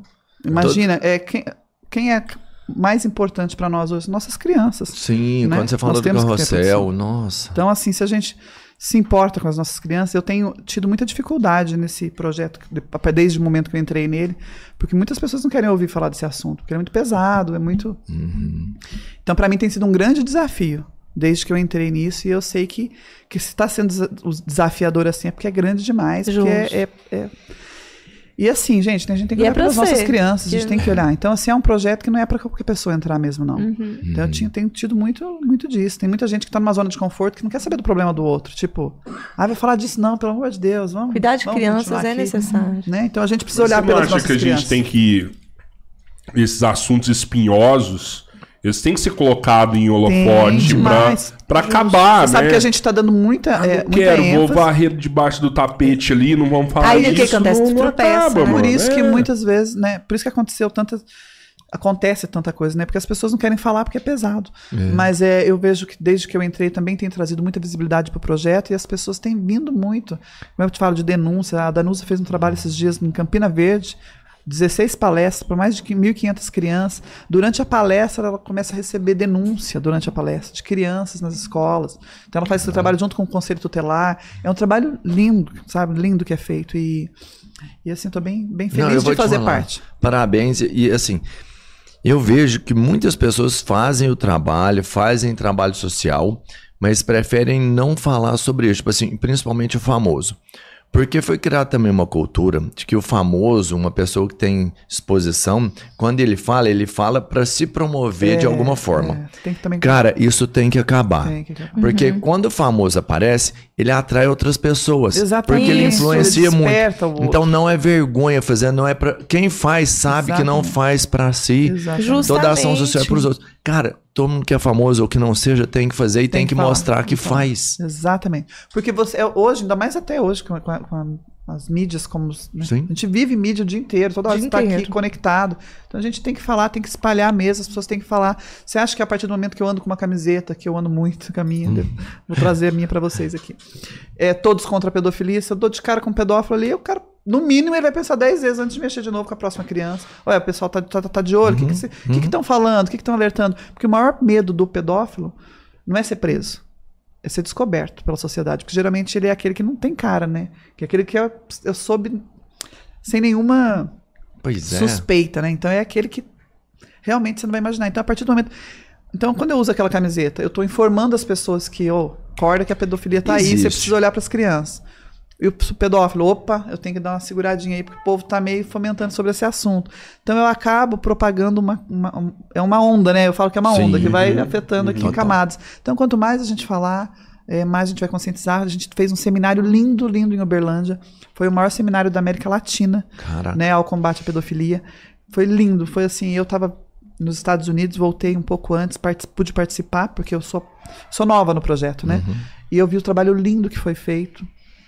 E depois Araguari também, a gente teve aqui, tinha umas 600 pessoas, eu achei lindo Araguari, porque eu pensava, pô, a gente teve quase mil pessoas em Uberlândia, pensei, ah, para chegar em Araguari vai ter 100, 200. sim, Cheguei aqui, tinha proporcional, né? a Cheguei aqui, tinha quantidade de 600 habitantes. pessoas, lotado ali a, a, a OAB. Foi na OAB. Então, olha, Lotado. eu fiquei sabendo que aconteceu isso aqui depois, porque eu vi fotos do evento e tudo Depois mais. que acabou, né? Depois que É, acabou, é. porque é muito É, importante. Aí quando eu cheguei, eu até participei da mesa diretora naquele dia, e quando eu olhei aquelas pessoas, eu a primeira coisa quando eu me apresentei na mesa foi falar que, gente, que lindo Araguari, porque as pessoas engajadas, porque as pessoas não querem sair de casa para escutar falar de pedofilia, entendeu?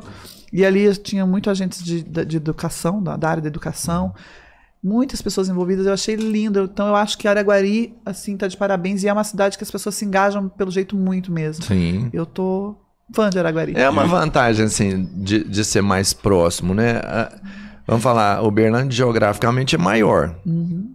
né?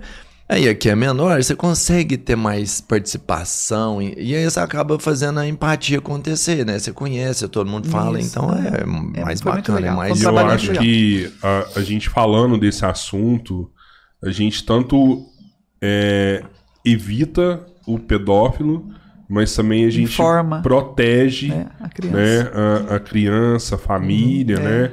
A gente estava falando isso aqui recentemente com a Tati, acho que foi ontem.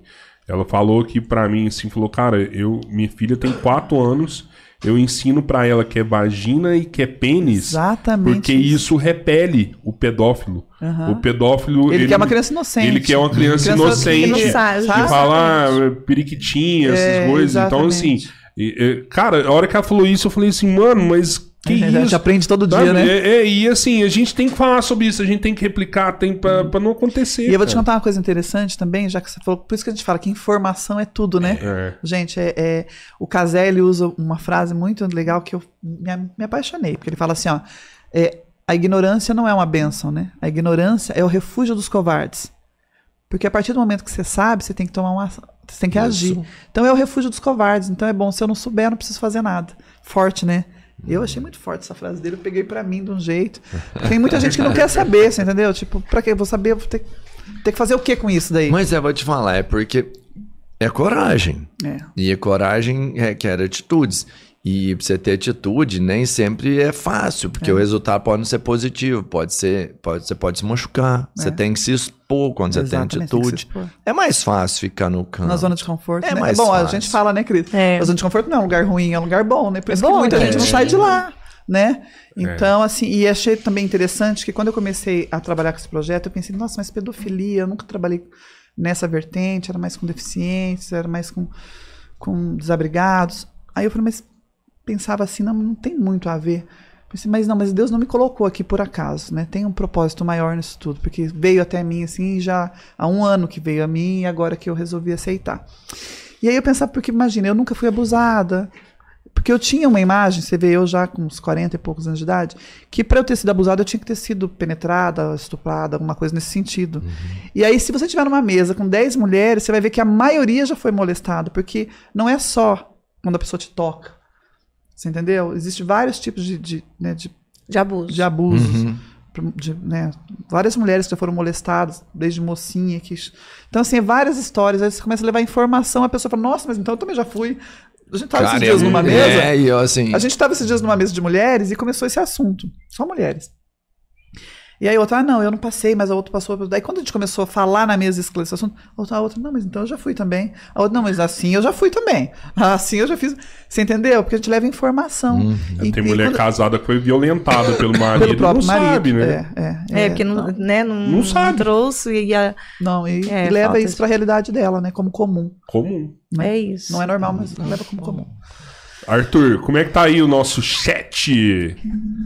A galera tá marcando presença aqui, o, o João Gabriel tá. Meu filho. Ó, João Gabriel. Ele tá lá nos. Estados Unidos? Acho que ele não, ele tá em Curitiba hoje. Ah, tá. Ele formou em que, o João Gabriel? Que é curioso. administração, ele tá terminando, Ó, né? bacana. O João ele fez, eh, jogou futebol nos Estados Unidos. É jogador? É, não, tentou. Jogou onde? No tentou. Cosmos? Ele jogou lá no- nos Estados Unidos e morou durante cinco anos lá.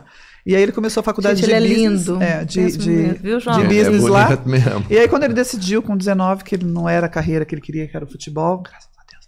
Aí ele voltou pra cá. jogador de futebol é legal, É mano. bom, pô. jogador É, eu tá já legal. fui- a gente já trabalhou nos Eu bastidores. tenho certeza que se ele fosse, o pai ia vender fácil. Aí, Ah, não, é. mas ele, ele nem precisava ser tão bom, mas ele desistiu. que o vendedor é bom ali. E, e, É, a- vendedor que tem, né?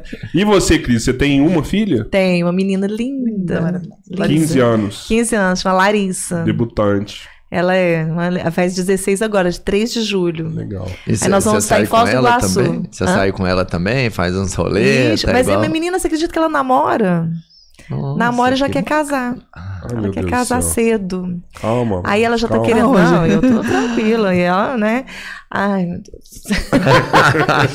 Mas ela é aquela menina assim, mãe, eu acho que eu nasci pra casar, sabe? Aquela coisa assim. Mas a gente tem uma conversa muito boa. A Larissa É nem parece que tem idade que tem, né? Fanzaça, Muito ela, assim, madura. Muito madura. Ela é nossa muito madura. refletinha, Ela é nossa Ela vai fazer agora. Ela, ela nossa próxima gente, palestrante. menina ela vai começar já a palestrar no Caramba. Reflita. Ah, é verdade. Ele é Depois filho de vai peixe. lá e vê. É, Nossa, segue ela no Instagram. Você não tá entendendo, Como não. que é o nome do Larissa Instagram? Franco. Larissa é. Franco. O, o Reflita é, tem o Reflita Cast, que é o podcast do Reflita, e Isso. tem o Reflita, que é uma. Uma são imersão. Nós temos uma- vários produtos um curso dentro- de é. imersão. É, na verdade, a Isso. gente tem vários produtos dentro do Reflita, né? Isso. Que é a imersão, né? A a gente imersão, começa a às imersão 9 das manhã, vai até às manhã até às 19. 19. Aí nós temos palestras, se alguém Isso. quiser contratar também é Isso, tá aí palestra duas, minha, da três, quatro horas, dependendo do... E temos né, os atendimentos de coaching individual, que a Cris faz isso, faz empresarial. Eu não é muito minha área, então vai quem domina, vai quem é bom nisso. E temos o também o melhor. ReflitaCast, que o ReflitaCast foi uma, uma ideia mesmo da gente, como vocês, de propagar, de, de alcançar o maior número de pessoas. E de levar esse isso. conhecimento, de falar sobre É, as coisas. De propagar a- o- De, de, de inteligência ajudar. emocional. Ajudar. Pô, vai ajudar, chegar ajudar. E aí temos, então, e temos, agora. e temos, né, o lado social, porque foi uma das condições quando nós sentamos uma com a outra. Justamente. Para começar esse projeto, a gente falou assim, que de cada coisa que a gente fizer, um social. Sempre que a gente dá fazer. um passo, Então, é a gente pega na mão de Crescer alguém e puxa. Contribuir, crescer e contribuir, crescer e contribuir. É sobre isso. É, durante sobre isso. muitas pessoas que a gente vê na vida, que a gente fala que ou só pensa em crescer, né? Crescer, crescer, crescer. Chega uma hora que você não dá conta São os daquilo, aquilo fica parasitas, vazio. né? Aquilo fica parasitas. vazio e aquilo fica sem sentido e não sei o quê.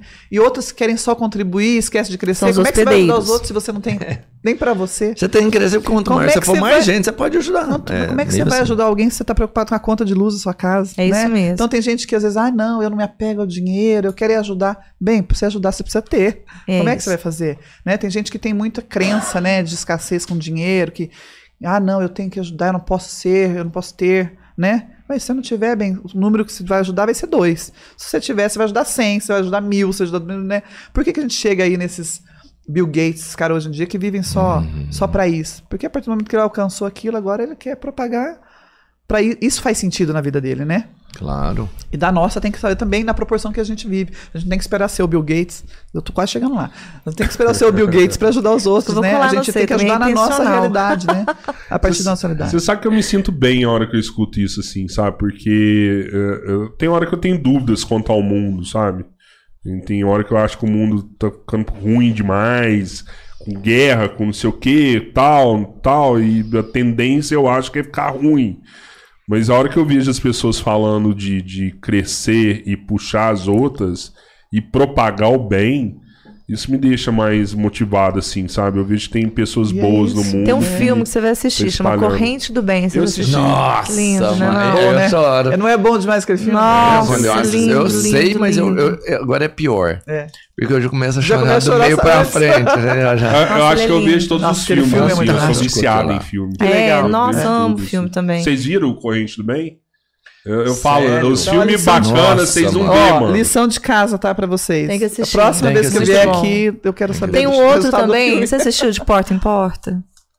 Eu não lembro do nome. Nossa, você vai assistir também. Eu tenho o link dele, depois eu te mando Porta. ele, aí você assiste, tá no, eu baixei ele. O Corrente do Muito Bem bom. é com aquele menino do Sexto Sentido. Vocês É. viram o É, do Sentido? Vocês chegou a ver? Eu mandei vocês ver o Sexto Sentido.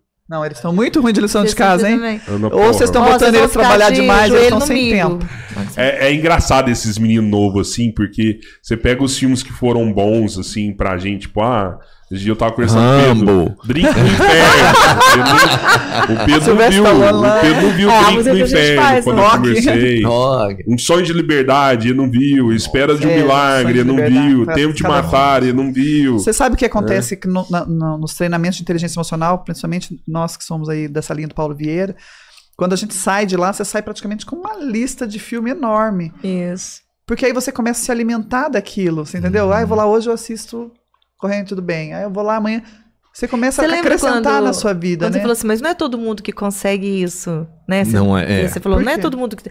Por isso, é, você acha que eu era assim? É. Imagina que eu, que há um tempo atrás, né, eu era tão explosiva que se eu tivesse uma discussão eu não aguentava, eu levantava, ou eu jogava um copo na sua cara, ou eu pulava do Ah, carro. fala sério. Tô te contando, mas desse tem naipe. Mó cara de calma, assim. Oxe, de... treinável, treinável. Eu achei Aí, que assim, outra pessoa fizesse isso. sentimento- Mas, né? Os Faz ainda, sentimentos, que ela faz ainda.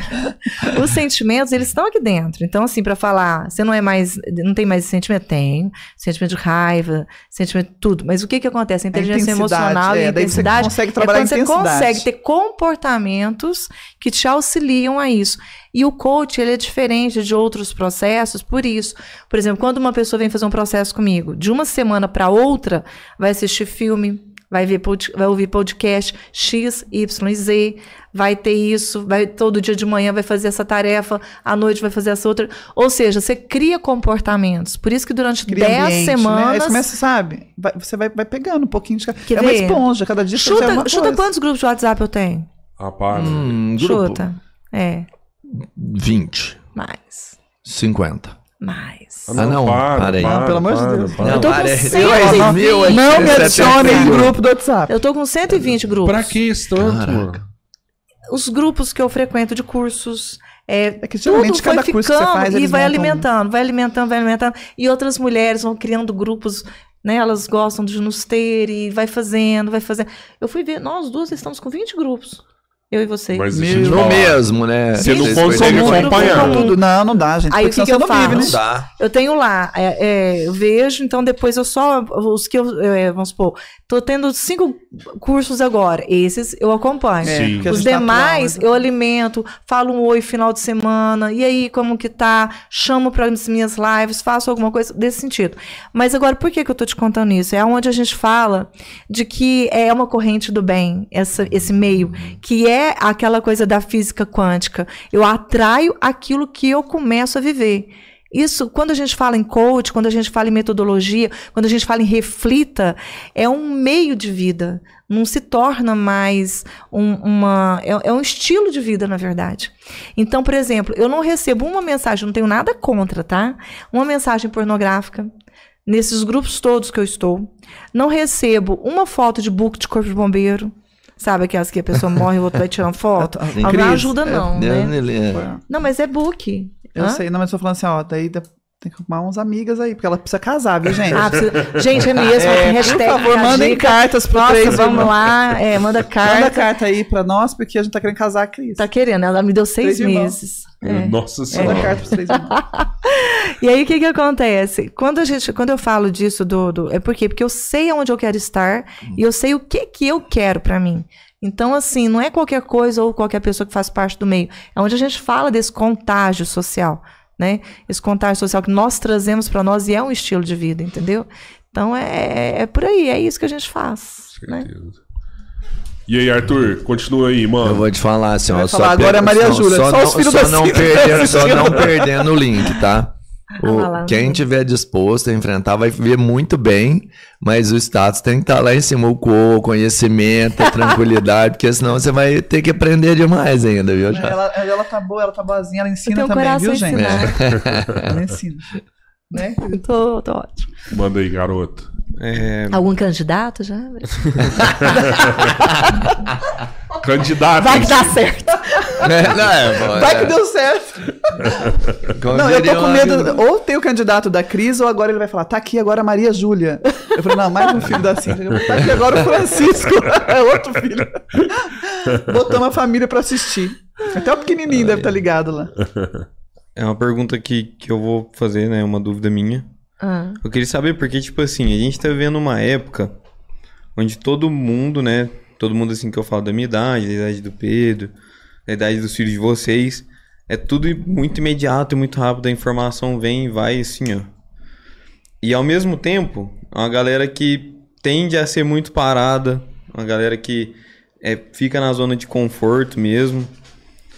E, e essa parada eu queria saber se isso aí tem um, um- se isso afeta muito a parada da identidade, porque a gente vê muita gente que desenvolve depressão, desenvolve essas paradas aí por conta de não saber quem é, de agir de um jeito, às vezes num serviço e quando tá sozinha de outra forma, de ou, ou mesmo quando acontece uma perda de identidade, sabe? Mas eu não sei se isso tem a ver com o contexto ou com a pessoa. Então eu queria saber mais ou menos isso. Então vamos lá, nós temos aí, né, a líquida, né, como é que fala? É, hoje está muito em alta. A partir de 2004, todo mundo tá ali, né? Entendeu? Então tem aquela, gente, como é que é o nome? Líquida, líquida, líquida. Que é essa geração, né? Que é a geração em que tudo é imediato. Então se não vem, eu te bloqueio. E se não vem, eu não quero mais conversar. E, e aquela coisa do. Você viu que ficou uma coisa um pouco impessoal. Tá. Aonde que eu, Cris, isso é, sou eu, não, não tem nada, não tem um, um- eu tô falando eh, aonde eu trago a minha, a minha prática, as pessoas que eu atendo e como que nós aplicamos isso. Por exemplo, TDAH tem duas maneiras de tratar, né? Que é o déficit de atenção, que quando você vai para os Estados Unidos, eles têm eh, comida rápida, tudo, e aí você vai e tem a química, para cuidar daquelas, daquela, daquelas pessoas. Já na Inglaterra, não. Mandam para sua casa um estudo social, um estudo psicossocial, onde vai ter uma rotina, vai ter horários e assim você vai ser curado sem química nenhuma. Viu que é uma questão de comportamento? Caraca, sim. E aí que nós agora trazemos para cá sobre a identidade. Quantos meninos que hoje eles têm vergonha de conhecer uma menina, têm vergonha de conhecer uma pessoa, por quê? Porque eles estão só atrás de um No computador, virtual, né? Estão no virtual, só estão total. atrás de um celular, Não sabe entendeu? agir, né? Quando É tá- brabo Então. demais ali, mas. E aonde que tá o pior, né? O pior é que os pais têm tanta culpa que trabalham o dia todo, chegam em casa, ao invés de falar o seguinte, vem aqui e o menino tá lá, tadinho, né? Deixa eu ficar lá do lado dele. Aí a mãe fica no celular do lado do menino no computador. Por quê? Porque acredita que isso vai fazer com que ela resgate aquele emocional. Então o que que hoje é uma minha postura minha, né? Tá precisando muito dos pais amarem mais os seus filhos. Mas amar não é deixar fazer o que quer. Amar é falar não. Sabe? Tá precisando pôr limite. Porque a partir do momento em que eu falo não para minha filha, eu tô falando para ela que eu a amo. Porque é isso que tá precisando. E é isso que vai fazer uma identidade de uma pessoa forte. Por isso que nós estamos vendo pessoas cheias de mimimis, que você não pode pôr um apelido, que não pode fazer nada, que não pode falar nada. Eu vivi com apelido na minha vida, né? Quando eu era adolescente. Entendeu? Então, assim, respeito é algumas. É lógico que você é, infringir a identidade ou aquilo da, da outra pessoa não, não é isso. Mas como que uma criança hoje não se identifica com algo quando ela sabe de onde ela vem, né? Então, se eu creio que eu sou filha de um pai maravilhoso, que é Deus, e eu tenho essa identidade firmada, por isso que eu falei para vocês verem depois o podcast da minha podcast não. O Eu- Instagram da minha O filha, Instagram do seu menino. porque ela dá um depoimento disso. Porque eu, eu divorciei do pai dela, ela não tem a relação mais feliz do mundo. Mas ela tem uma identidade. Sabe? Essa identidade veio de nãos e não foi porque ela teve uma melhor infância. Não, eu fui uma mãe omissa, depois dos nove anos que eu pude resgatar isso com a minha filha.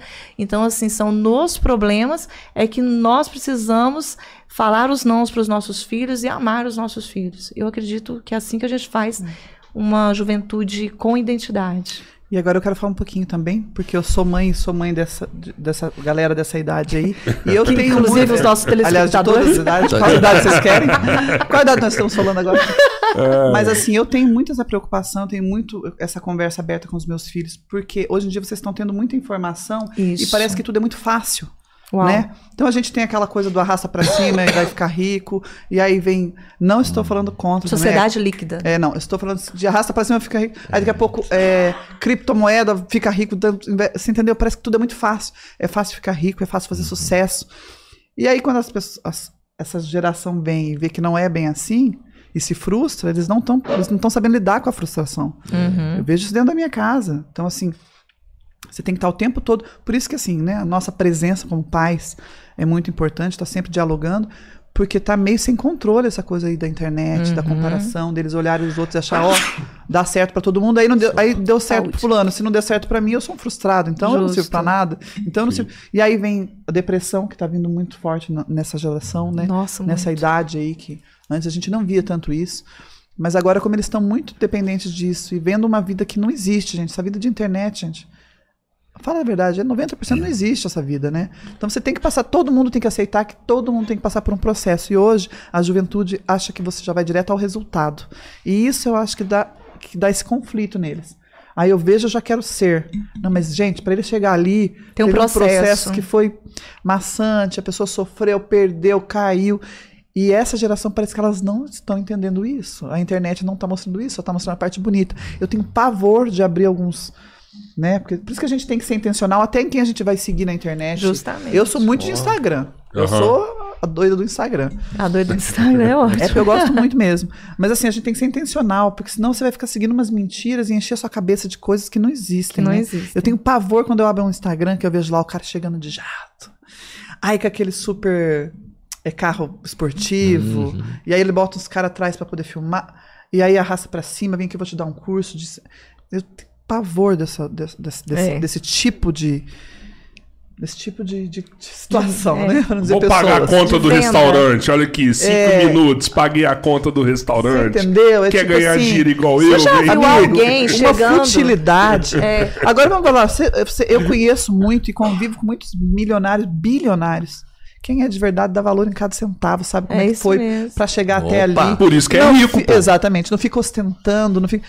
Gente, é todo- esse mundo não existe. E aí, sabe, eu, eu tenho que ficar cuidando do meu filho de 12 anos, por exemplo, porque ele fica assim, ó. Ele tá, eu achei interessante que quando ele veio conversar comigo, ele falou: Mamãe, tô com um joguinho aqui agora na internet. Vê se isso aí já não vai poluindo a cabeça dos nossos Que filhos. tá pagando. Não, é, pagando já. Já. Cortei dos cartões de crédito, tudo, senão já era. Ela né? assim, agora tá parecendo uns joguinhos que tá pagando a molecada. E É, falando tem essa ficar coisa. é. é. Exatamente. E os famosos estão fazendo propaganda sobre É, isso, né? Então, mas é, é assim o jogo dele, ó. Mamãe, é, eu, ali no jogo, eu sou filho de um cara que. Eu sou bilhardário, porque tudo é. é, Sabe? Fala assim, gente, olha o jogo. Aí o jogo você vai. É tudo sobre dinheiro, é tudo sobre ter. E eu e a Cris, a gente trabalha muito sobre isso no, no, É, no- no no Reflita também, né? E que é inclusive a parte que eu palestro, que é, ter, é ser, ter e fazer, né? que a gente tem que cuidar aí das ordens das coisas, porque senão a gente se perde. É e essa geração, ela tá bem perdida com isso, porque hoje em dia a gente tá muito focado no ter, né, no mostrar em ter. Eu vejo essas coisas na internet que eu fico doida, porque é- são os nossos filhos que estão olhando isso. Justamente. Nós já temos nossa mentalidade formada, a gente sabe que isso não é real, que a gente tem que batalhar, né? O Marcos sempre tinha aquele bordão dele que não existe segredo, existe trabalho, né? Pô, a gente foi da geração do não, né, mano? não. Eu escutei Amém. não a, minha vida, inteira, Também. mano. É, aí agora tem, sabe, essa fantasia de que tudo é fácil, de que arrasta pra cima, de que é não sei o quê, de que é carro importado. Então, assim, tá muito banal, tá muito fútil. Então a gente tem que ser intencional na internet, intencional. Porque é isso que você consome, é isso que vai que te alimentando, é isso que vai fazendo seu caráter, vai fazendo seu, sua identidade, isso que vai fazendo, sabe? Então a gente tem que ser intencional, não ficar vendo qualquer coisa, não, não se permitir isso. Não se permitir. Cara, que bacana você falar isso, assim. Porque na internet tem tudo muito. Tudo demais. Tudo tem muito. Mas tem, tem muita coisa ruim e tem muita coisa boa. Muita coisa boa. Isso. Então, exatamente, é, é ser intencional lá também, porque você consegue crescer se você tem bons conteúdos. Claro. Com Muito certeza. Você já viu alguém chegando fazer um Instagram, um stories? Oi, tudo bom? Estou aqui. Eu sempre falo nas palestras, né? Nós estamos aqui, olha só que legal. Meu cheque acabou de ser devolvido. Inclusive, esse aqui é o gerente do banco. Fala oi. Ninguém E outra, faz, né? A gente também não quer ver isso. Não, a gente quer ver não problema? quer Você ver tem os seus isso. próprios problemas. Então, por isso que a gente tem que ver saber que para a pessoa chegar ali, não é só aquilo, que teve um processo atrás, né? A nossa Ninguém vê a, a- a- o tanto que ela faz academia, né? Uhum. Agora ela tá mostrando, tá bonita lá, fazendo. Eu tô mostrando pra Mas- quê? Exatamente o que ele falou. Porque eu acho muito interessante, você incentiva, tá? Eu sou uma É. mulher de 44 anos com quatro filhos. Isso. E tô legal, mas tô legal por quê? Porque ela se Porque Porque eu se tenho que pagar o né, preço, né? Se Porque eu tenho que pagar um preço. Então, assim. E aí você acaba incentivando outras pessoas a fazer. Então, assim, eu descobri que, que é isso. Coisas que vão agregar pra alguém, entendeu? Aí hoje lá, eu de manhã. E as pessoas gostam muito disso. Eu de roupão, levando meu filho atrasada pra escola. Eu falei assim: se parar alguém na rua, vou descer de camisola e roupão por cima. Tá sabendo que eu bati de Aí eu já dia? Eu tava- tava de camisola, gente. É, aí eu falava já assim, tava- Não, moço, eu pago tudo. aí, é, aí eu já. Ah, assim, Dava pra descer, né? Entendi. Então, assim, é a vida como ela Bate. é, né? A vida como ela é. Do mesmo Estamos jeito que eu vou lá, tô em Dubai a hora que eu quiser com meu marido, mas eu também tô ali no dia a dia mostrando Você que a, um a realidade é também, essa, você né? entendeu? Não, a realidade é essa, bem. A gente teve. Só nós dois sabemos que nós passamos pra estar onde a gente sabe, onde a gente Uhum. chegou e. E as pessoas, essa juventude tem que entender que tem um processo. É Que isso. vai, É um vai pro- ter que ter processo. E outro, e vai doer. Isso faz Ninguém vai correr da dor. E a gente tem que ser pais inteligentes para, em vez de assumir, a- é, ter culpa e querer aliviar para eles, a gente tem que deixar eles viverem e aprender a conviver com a dor, né? Então é. é- Mas você tem essa parada do não na sua casa? Demais. Tem. legal, legal. Demais. Eu Eu, acho tenho. que- é, meu, meu filho, pra você ter uma ideia, eu vou te contar a história do João. O João ficou cinco anos nos Estados Unidos. Eu sou suspeita a falar, né? Que o João é um menino maravilhoso, mas o João, ele lavou prato na, na, na faculdade. Não é porque ele precisasse, mas. Tem Você entendeu? aquela formação de caráter. Lavou prato, trabalhou no restaurante da faculdade, depois ele trabalhou de porteiro na faculdade. Aí, na última faculdade dele, ele era é, valet, sabe? E era em Palm Beach. Pensa ele, bonito, um, bem- um homem lindo de 1,90m e pouco de altura, barbudo. Aí ele, no final de semana, ele e os amigos eram vale do- dos hotéis chiques de Palm Beach. No dia que ele ligava e falava, mamãe, acabei de estacionar uma Ferrari. Eu falei, meu Deus do céu. Você não encostou ela em lugar nenhum, Eu não, falei, né? meu Deus, o meu carro que você pega, você arranha inteiro. Quando você falou, não, mãe, já- aqui não, aqui é tudo. Então, assim, é, são valores que a gente tem que, que passar para eles. Eu lembro que quando ele voltou pro Brasil, eu e o Marcos, nós tínhamos entrado num comércio em Curitiba, comprado lá umas cinco lojas, junto com um sócio. A gente tava assim, querendo entrar no varejo. Aham. E ele chegou, voltou dos Estados Unidos, você vê que tudo é criação. Voltou dos Estados Unidos e foi trabalhar com a gente. Falei, João, você quer? Então, quero trabalhar com a gente. Na primeira semana, o Marquinhos, meu marido, falou: não, você vai começar lá no almoxarifado carregando caixa com os meninos. E, e para ele, isso é dignifica, sabe, dignifica ele. Então eu falo assim, a gente tem que aprender e mostrar isso para eles que tem um processo Tem um processo, né? tem que começar. E eles precisam passar por isso. Eu acho que eu, eu tenho essa felicidade com eles em casa por a gente mostrar isso, né? Você Problemas sabe que tem uma, tem uma amiga nossa em comum, a amiga das nossas esposas, que ela tem uma história dela que é fantástica.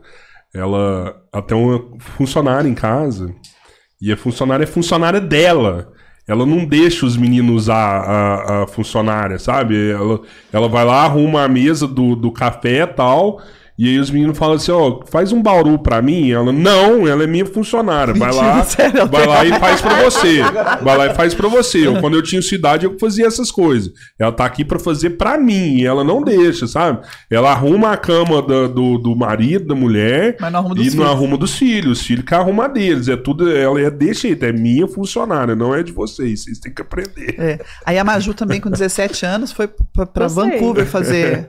Vancouver, na Vitória, no, no Canadá, fazer intercâmbio.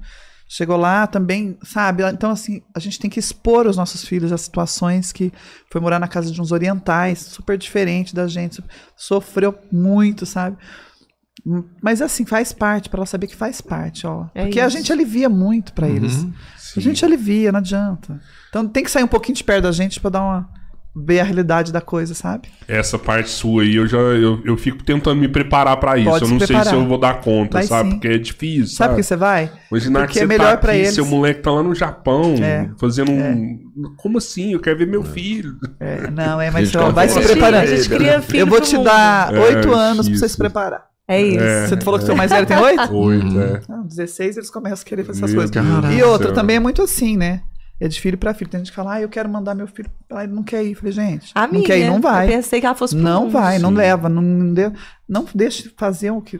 Não obrigue a fazer o que não quer. Uhum. Mas quem quer, vale, a experiência é válida. Eu- Meus dois foram e eu acho muito válido. É legal. Mas eu vou te falar, eu tô igual o Cabeleira. Eu tive um que eu conheci depois já, homem já. Você e já ele tá tá lá, eu tô querendo que ele venha pra cá já, tipo assim, nem tive contato, sabe? debaixo, né? É, da- olha, ó, vem pra cá, fica aqui, ó, vem trabalhar aqui. E você sabe que os meus dois, né? Na verdade, o João, eu já tô com. Eu tenho quatro e dois moram fora de, já moram fora, né? Porque o João Uhum. veio pra Uberlândia, não se adaptou, voltou pra Curitiba. Tá morando em Curitiba. Nossa. Aí a Maju também fazendo medicina, morando em Araras, né? Então, então chega uma hora que eles vão. Então hoje, hoje eu tô o quê? Hoje eu falo assim, que a minha obrigação maior é com o Francisco e o Marcos Filho, que um tem 12 e outro tem, né? Cinco. E com eles, é tipo aqui, ó, tô aqui do teu lado. Tô aqui, a hora que vocês precisarem, tô aqui. Sim. Porque eu já passei os valores que eu tinha que passar pra eles, Exato. né? Eu estarei do lado sempre, mas assim, tem que ter, eu tenho que ter esse. Mas talvez é porque eu tenho muitos, né? Daí eu. É, a Cris só tem uma. Você, então, Só Cris, você tá preparada muito também pra mais. isso aí? Mas eu tô brincando porque ela só tem uma, né? É, não. Só uma junto- é mais difícil, Pois é, né? a Larissa, né, né, até um tempo, ela queria ir embora, né? Ia pra Itália pra ficar um mês lá, fazer um curso de verão, voltar pra depois fazer faculdade. É, Eram os planos, né? Hoje mudou um pouco.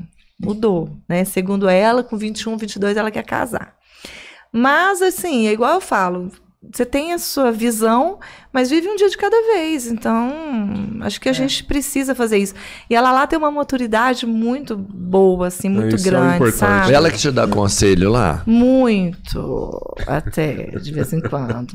Mas assim, é tão engraçado que, por exemplo, é, é, é, é- é o que, quando eu descobri a inteligência emocional, me ajudou muito na educação da Larissa. Que uma vez eu fui buscá-la na escola e a Larissa, ela sofria bullying por ser muito bonita. Você já viu isso? Cara, já. Por ser muito bonita. Então ela Ah, Eu estudava... sofro num- isso todos os dias. Ai, humilde! Humilde! Eu tenho dois defeitos. Um é o bullying e outro é a humildade.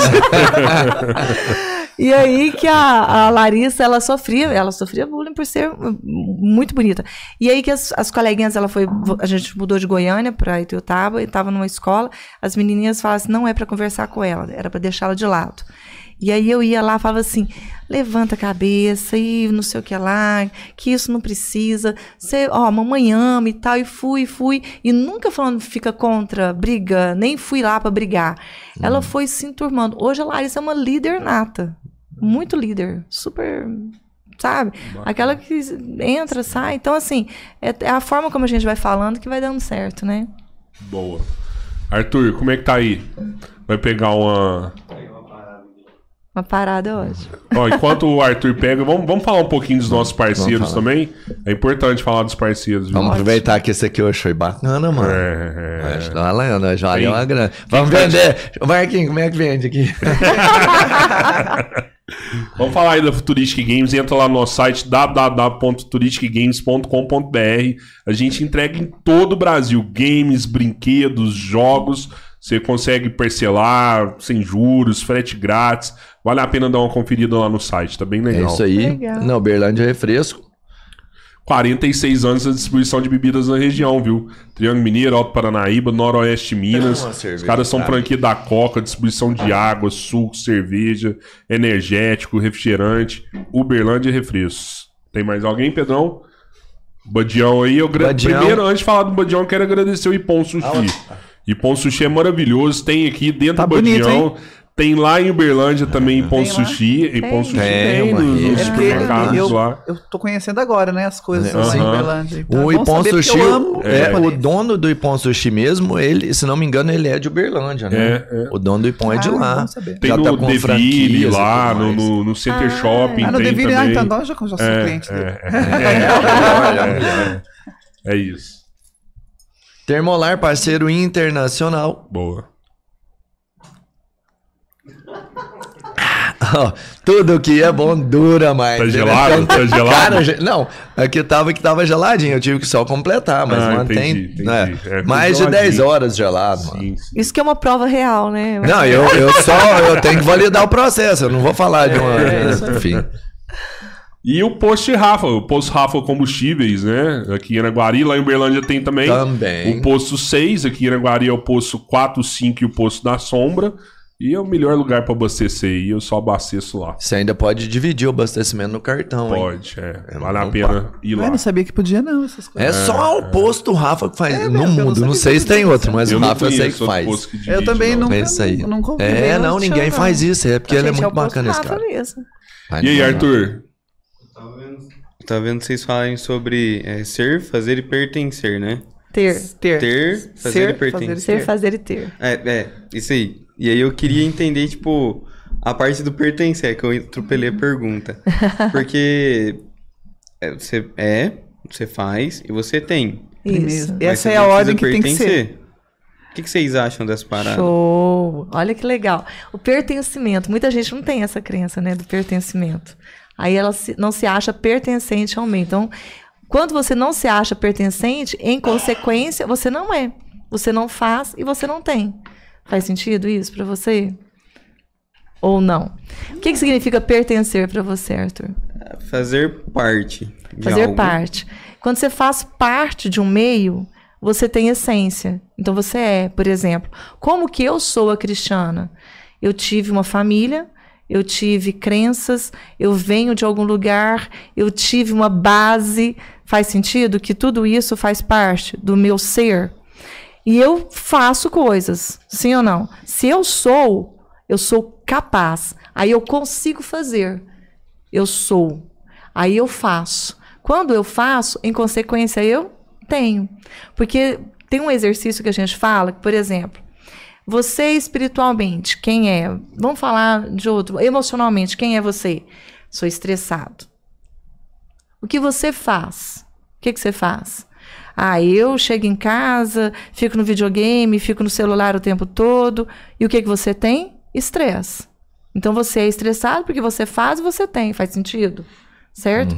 Quando você fala, eu sou calmo, é porque você está fazendo coisas para ser calmo. E em consequência, o que, que você vai ter? Tranquilidade. Tranquilidade, sossego. Faz sentido ou não? Tá. Quando a gente fala sobre pertencimento, você acredita que o pertencimento está linkado em alguma dessas áreas? Se eu não me sinto pertencente a um meio calmo, eu não consigo ser, nem fazer, nem ter. Então, é necessário pertencimento. Então, assim, agora, por que, que pessoas não se sentem pertencentes? Que elas estão frágeis, eu acho que elas não conseguem se, se posicionar como deveria. Por que, que elas não se posicionam? Eu Elas- acho que tem relação com a identidade. Identidade. Exatamente. Viu ser? tudo, né? Entendeu? É isso. Então, as pessoas se posicionam quando elas sabem quem são. Por exemplo, eu vou falar eu. É, eu tinha uma colega de sala chamada Angélica. Eu adoro falar isso. A gente ia jogar vôlei. Eu estava na sétima série. Eu fui educada para falar desculpa, muito obrigada. Eu não tinha uma identidade. Minha mãe, eu sou a filha mais velha de quatro filhos. Então a mamãe tinha que manter. A mamãe era diretora de colégio, ela sempre foi muito brava. Então ela tinha que manter a disciplina de quatro meninas. Como que era? Na hora que chegar lá, não aceita nada. Desculpa, muito obrigada. Então a gente era desse jeito. Fui jogar vôlei um dia, na sétima série, né? Na hora que eu peguei dei um saque, eu errei. Na hora que eu errei meu saque, a Angélica estava lá na frente, ela olhou para trás. Eu, a senhora me desculpa. Ela era minha colega de sala. Eu achava ela tão forte que eu me achava um nada perto dela. Olha isso. Então, eu não tinha identidade. E eu era a mesma, Cristiana. Só que quando que veio isso? Quando você se conhece. Por isso que o autoconhecimento, é isso que nós trabalhamos, ele faz o quê? As pessoas acreditam, durante muito tempo, falou o seguinte: você tem que aprender, você tem que estudar muito para ser alguém. Não é? Para aumentar o seu QI e tal. Mas não é a construção que vai te fazer ser alguém. É a desconstrução. Porque você nasceu perfeito. Você nasceu você perfeito. Ao longo da criando vida vieram contando para você que você não podia, que você não era capaz, de que você não era alguma coisa. Então sua identidade, ela foi perdida ali, vai nessa nessa desconstrução, nessa construção de uma casca. Por isso que eu falo, quando alguém vem para um processo de coach, vai assim, desaprende tudo aquilo que te ensinaram. Porque você precisa desconstruir dessa casca. Você nasceu perfeito, você nasceu perfeito, você nasceu lindo. Mas o que que te fez perder a sua essência? Aquilo que você ouviu ao longo da vida. O quanto que a gente tira a mão daí. Você vai desce daí, que você vai cair. Aí a pessoa, não posso nunca subir em lugar nenhum. Eu vou cair. Você tá com três aninhos de idade, chega uma pessoa lá e vai, boi, boi, boi, boi da cara preta. Você já viu alguém nascer com medo? Todo mundo nasce sem medo. Aonde que vem o medo?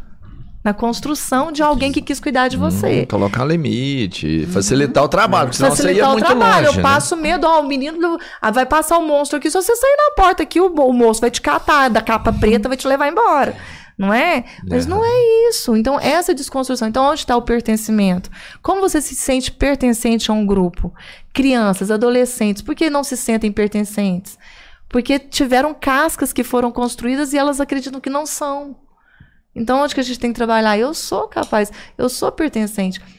Vocês me veem que eu na faculdade, você não sabe disso. Eu escrevi na lousa uma vez, falei o seguinte: o que vocês têm contra mim? Eu achava que ninguém gostava de mim. Você escreveu isso na lousa na faculdade? O cúmulo da. Do quê? Da, da pessoa que não sabia quem era.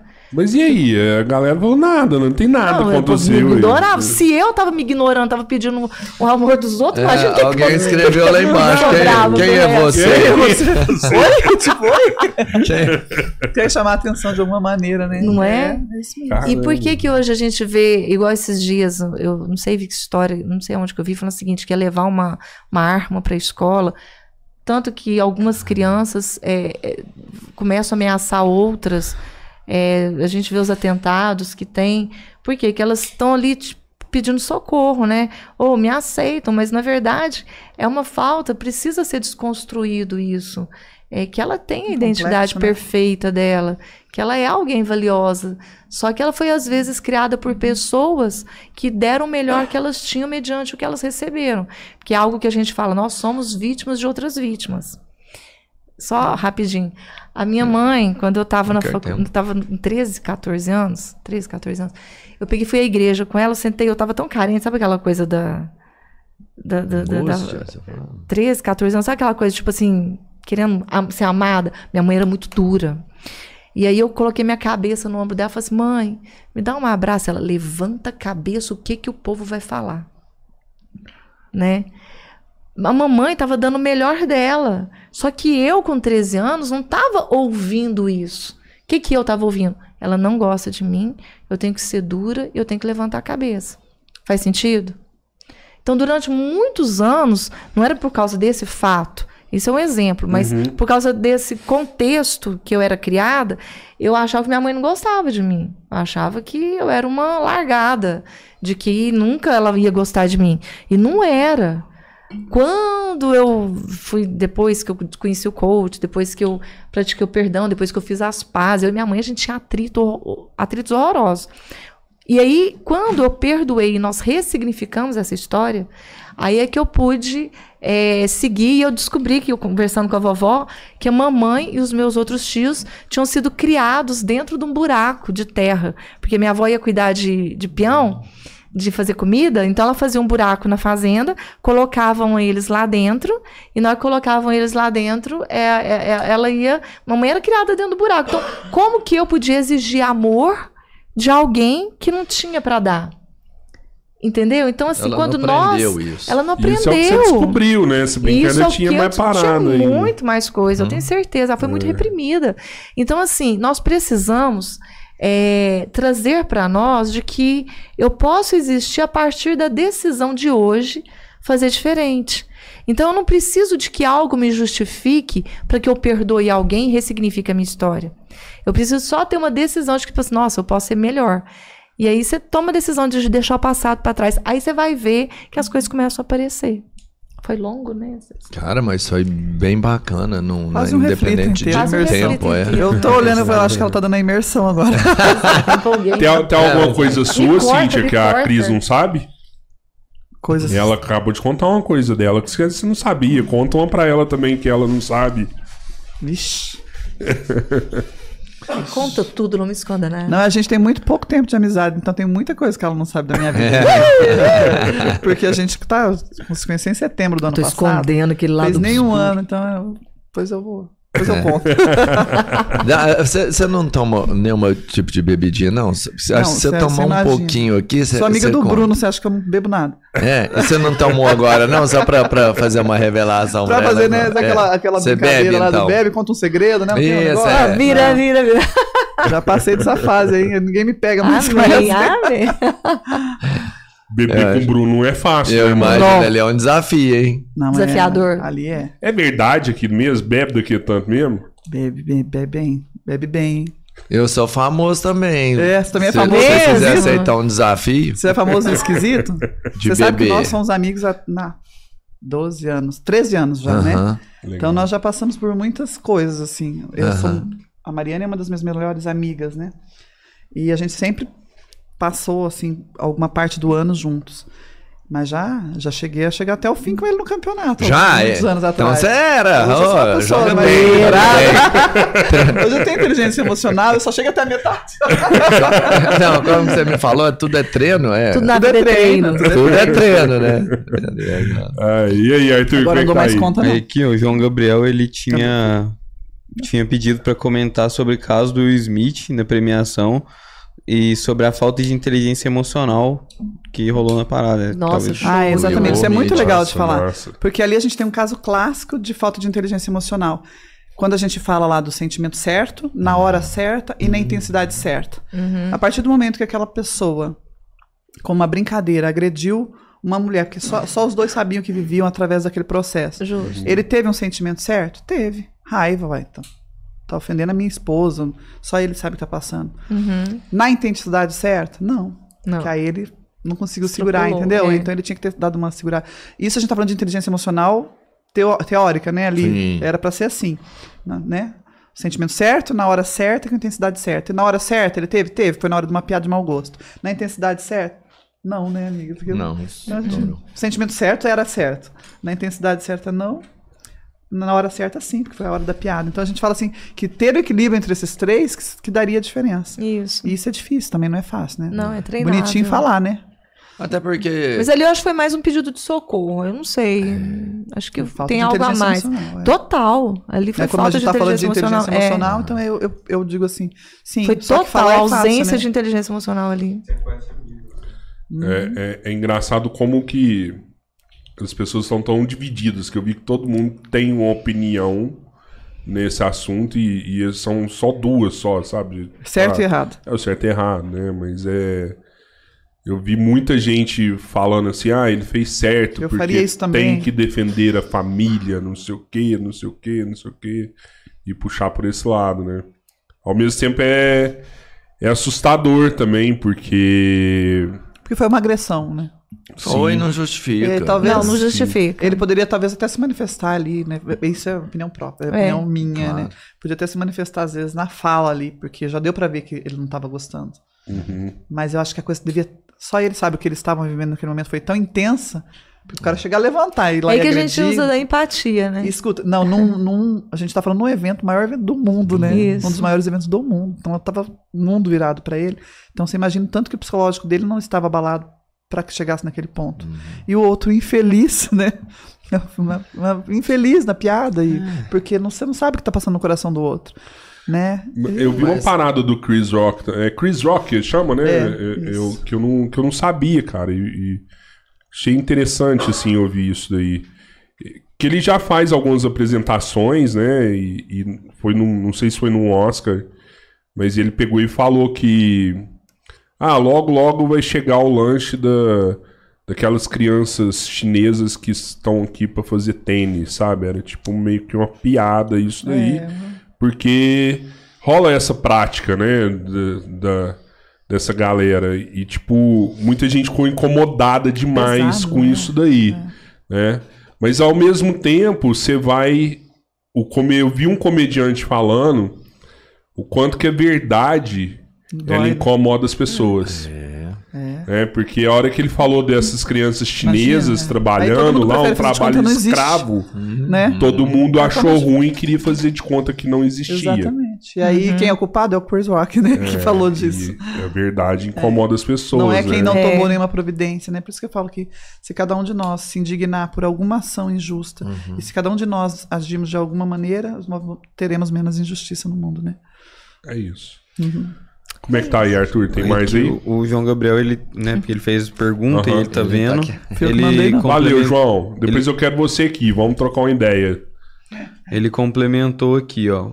Foi falta de inteligência de quem fez também, no caso da piada? Ou foi só falta de inteligência no caso do, do Do Smith? Chris. Do, do... Difícil, né? É, Difícil, igual. eu acho que foi o contexto que. que contexto, eu, eu, na minha opinião, foi o contexto que o, que, o, que o Will Smith e a esposa deviam estar vivendo, que era Uhum. muito pesado que ninguém imaginava. O outro foi um infeliz. Foi.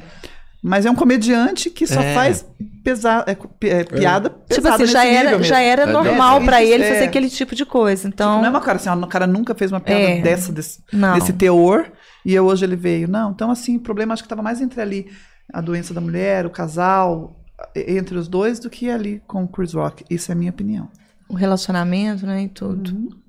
É isso. É isso? Pessoas, muito obrigado, Obrigado, gente. demais Feliz. pela presença Ai, da Cris, da. Cíntia. Foi Muito bom. incrível. Foi incrível pra mim também. Voltem novamente. Podcast está de portas abertas Obrigada. para vocês, né, Robertinho? É isso aí, eu até acho legal. Parabenizar, é quase que desnecessário pelo que vocês mostraram aqui. A roda já existe, né? Vocês falaram assim, cara, olha aqui essa coisa do Pro Java tá lá, dois mil anos que estavam É. lá, já existia. Mas do que eu vi, tem uma diferença do que sempre existiu e a forma, a forma como as pessoas Como, usam o que já existe, né? Isso. E vocês têm um potencial gigantesco. Eu não Ai, participei, obrigada. mas eu tenho certeza que é fantástico. Vocês mostraram que eu sei que é só um pedacinho que tem. Então, é um sucesso do caramba. E eu espero que continue por Obrigada. muito tempo. E eu queria pedir aí para as pessoas que, que estão nos prestigiando, né, para seguir a gente no Instagram. Sim, claro. né, o Reflita Oficial 1, um, onde a gente está sempre aí atualizando sobre os- as nossas ações, nossa agenda. Nossa agenda tá linda. Tá. Imagina. Foz do. Iguaçu, Curitiba. Foz do Iguaçu, Curitiba, Maringá, Goiânia, Belo Horizonte, Goiânia, Belo Maringá. Horizonte. Tá bem legal nossa agenda. Então, É. assim, a gente tá indo com esse projeto pro Brasil e pro mundo, se Deus quiser. Se Deus quiser. Então a gente tá bem feliz com isso, né? E aí tem também o nosso Instagram, Uhum. pessoal, Uhum. Cíntia Malaquias, né? Cristiana Francos. É, gente, me ajuda a bater 10 mil. Vamos É lá, Pô, tá faltando vamos lá. 250 Eu vi pessoas. só 9.800, né? Um Eu, eu, eu já É. falei isso outras vezes aqui, mas é porque é fato real. Você quer casar, 10 mil. Teve Isso. um amigo nosso, no seu caso, que é um pouco mais complicado. Mas ele casou, ele fez uma promessa que quando ele batesse um milhão, ele ia casar. É, é. E ele vai casar. Não, gente, tá agora. fácil. Eu posso casar antes de bater os 10 mil É. também. Não se prendam a números, Não gente. se prenda a números, não é problema. Eu bati vida 44 mil seguidores ontem. Ah, que É, bacana. lindona. E foi legal porque assim, a hora que faltava 5, eu já fiz um vídeo. Falei, gente, por favor, falta só 5. Pede pro pessoal me seguir. Nossa, que legal. Então, bem legal porque tá sendo. é, quando- eu acho que quando assim, nós que estamos nesse meio da internet, a gente sabe que hoje as coisas para crescer organicamente Uhum. é muito difícil, né? Difícil. Então, E quando a gente vê crescer, a gente fala, uau, legal, tô, tô É entregando um gostoso conteúdo legal. isso, é então, muito bom. é o caminho é esse, né? É isso. E é fazer Muito a coisa com obrigada. honestidade, do jeito Obrigada que a gente vai, né? E é E você que tá vendo aí, se inscreve no nosso canal. Exatamente. E você que vai ver esse vídeo, depois também se inscreva no canal delas, tá? Reflita Cast. Reflita no Reflita Cast. Cast. Vocês vão um podcast muito legal. Isso vale a aí. pena. Vale a Ai, pena. obrigada. Conteúdo Nossa, incrível. eu tô Foi muito incrível. honrada, viu, pelo É convite. isso, muito obrigado. obrigada por nos receber. Valeu, Adorei valeu, tudo valeu. aqui. A energia ímpar. Boa, muito, boa. muito, muito. Legal. Obrigada, meninos da produção e Arthur. Pedrão. Pedro. Valeu, gente.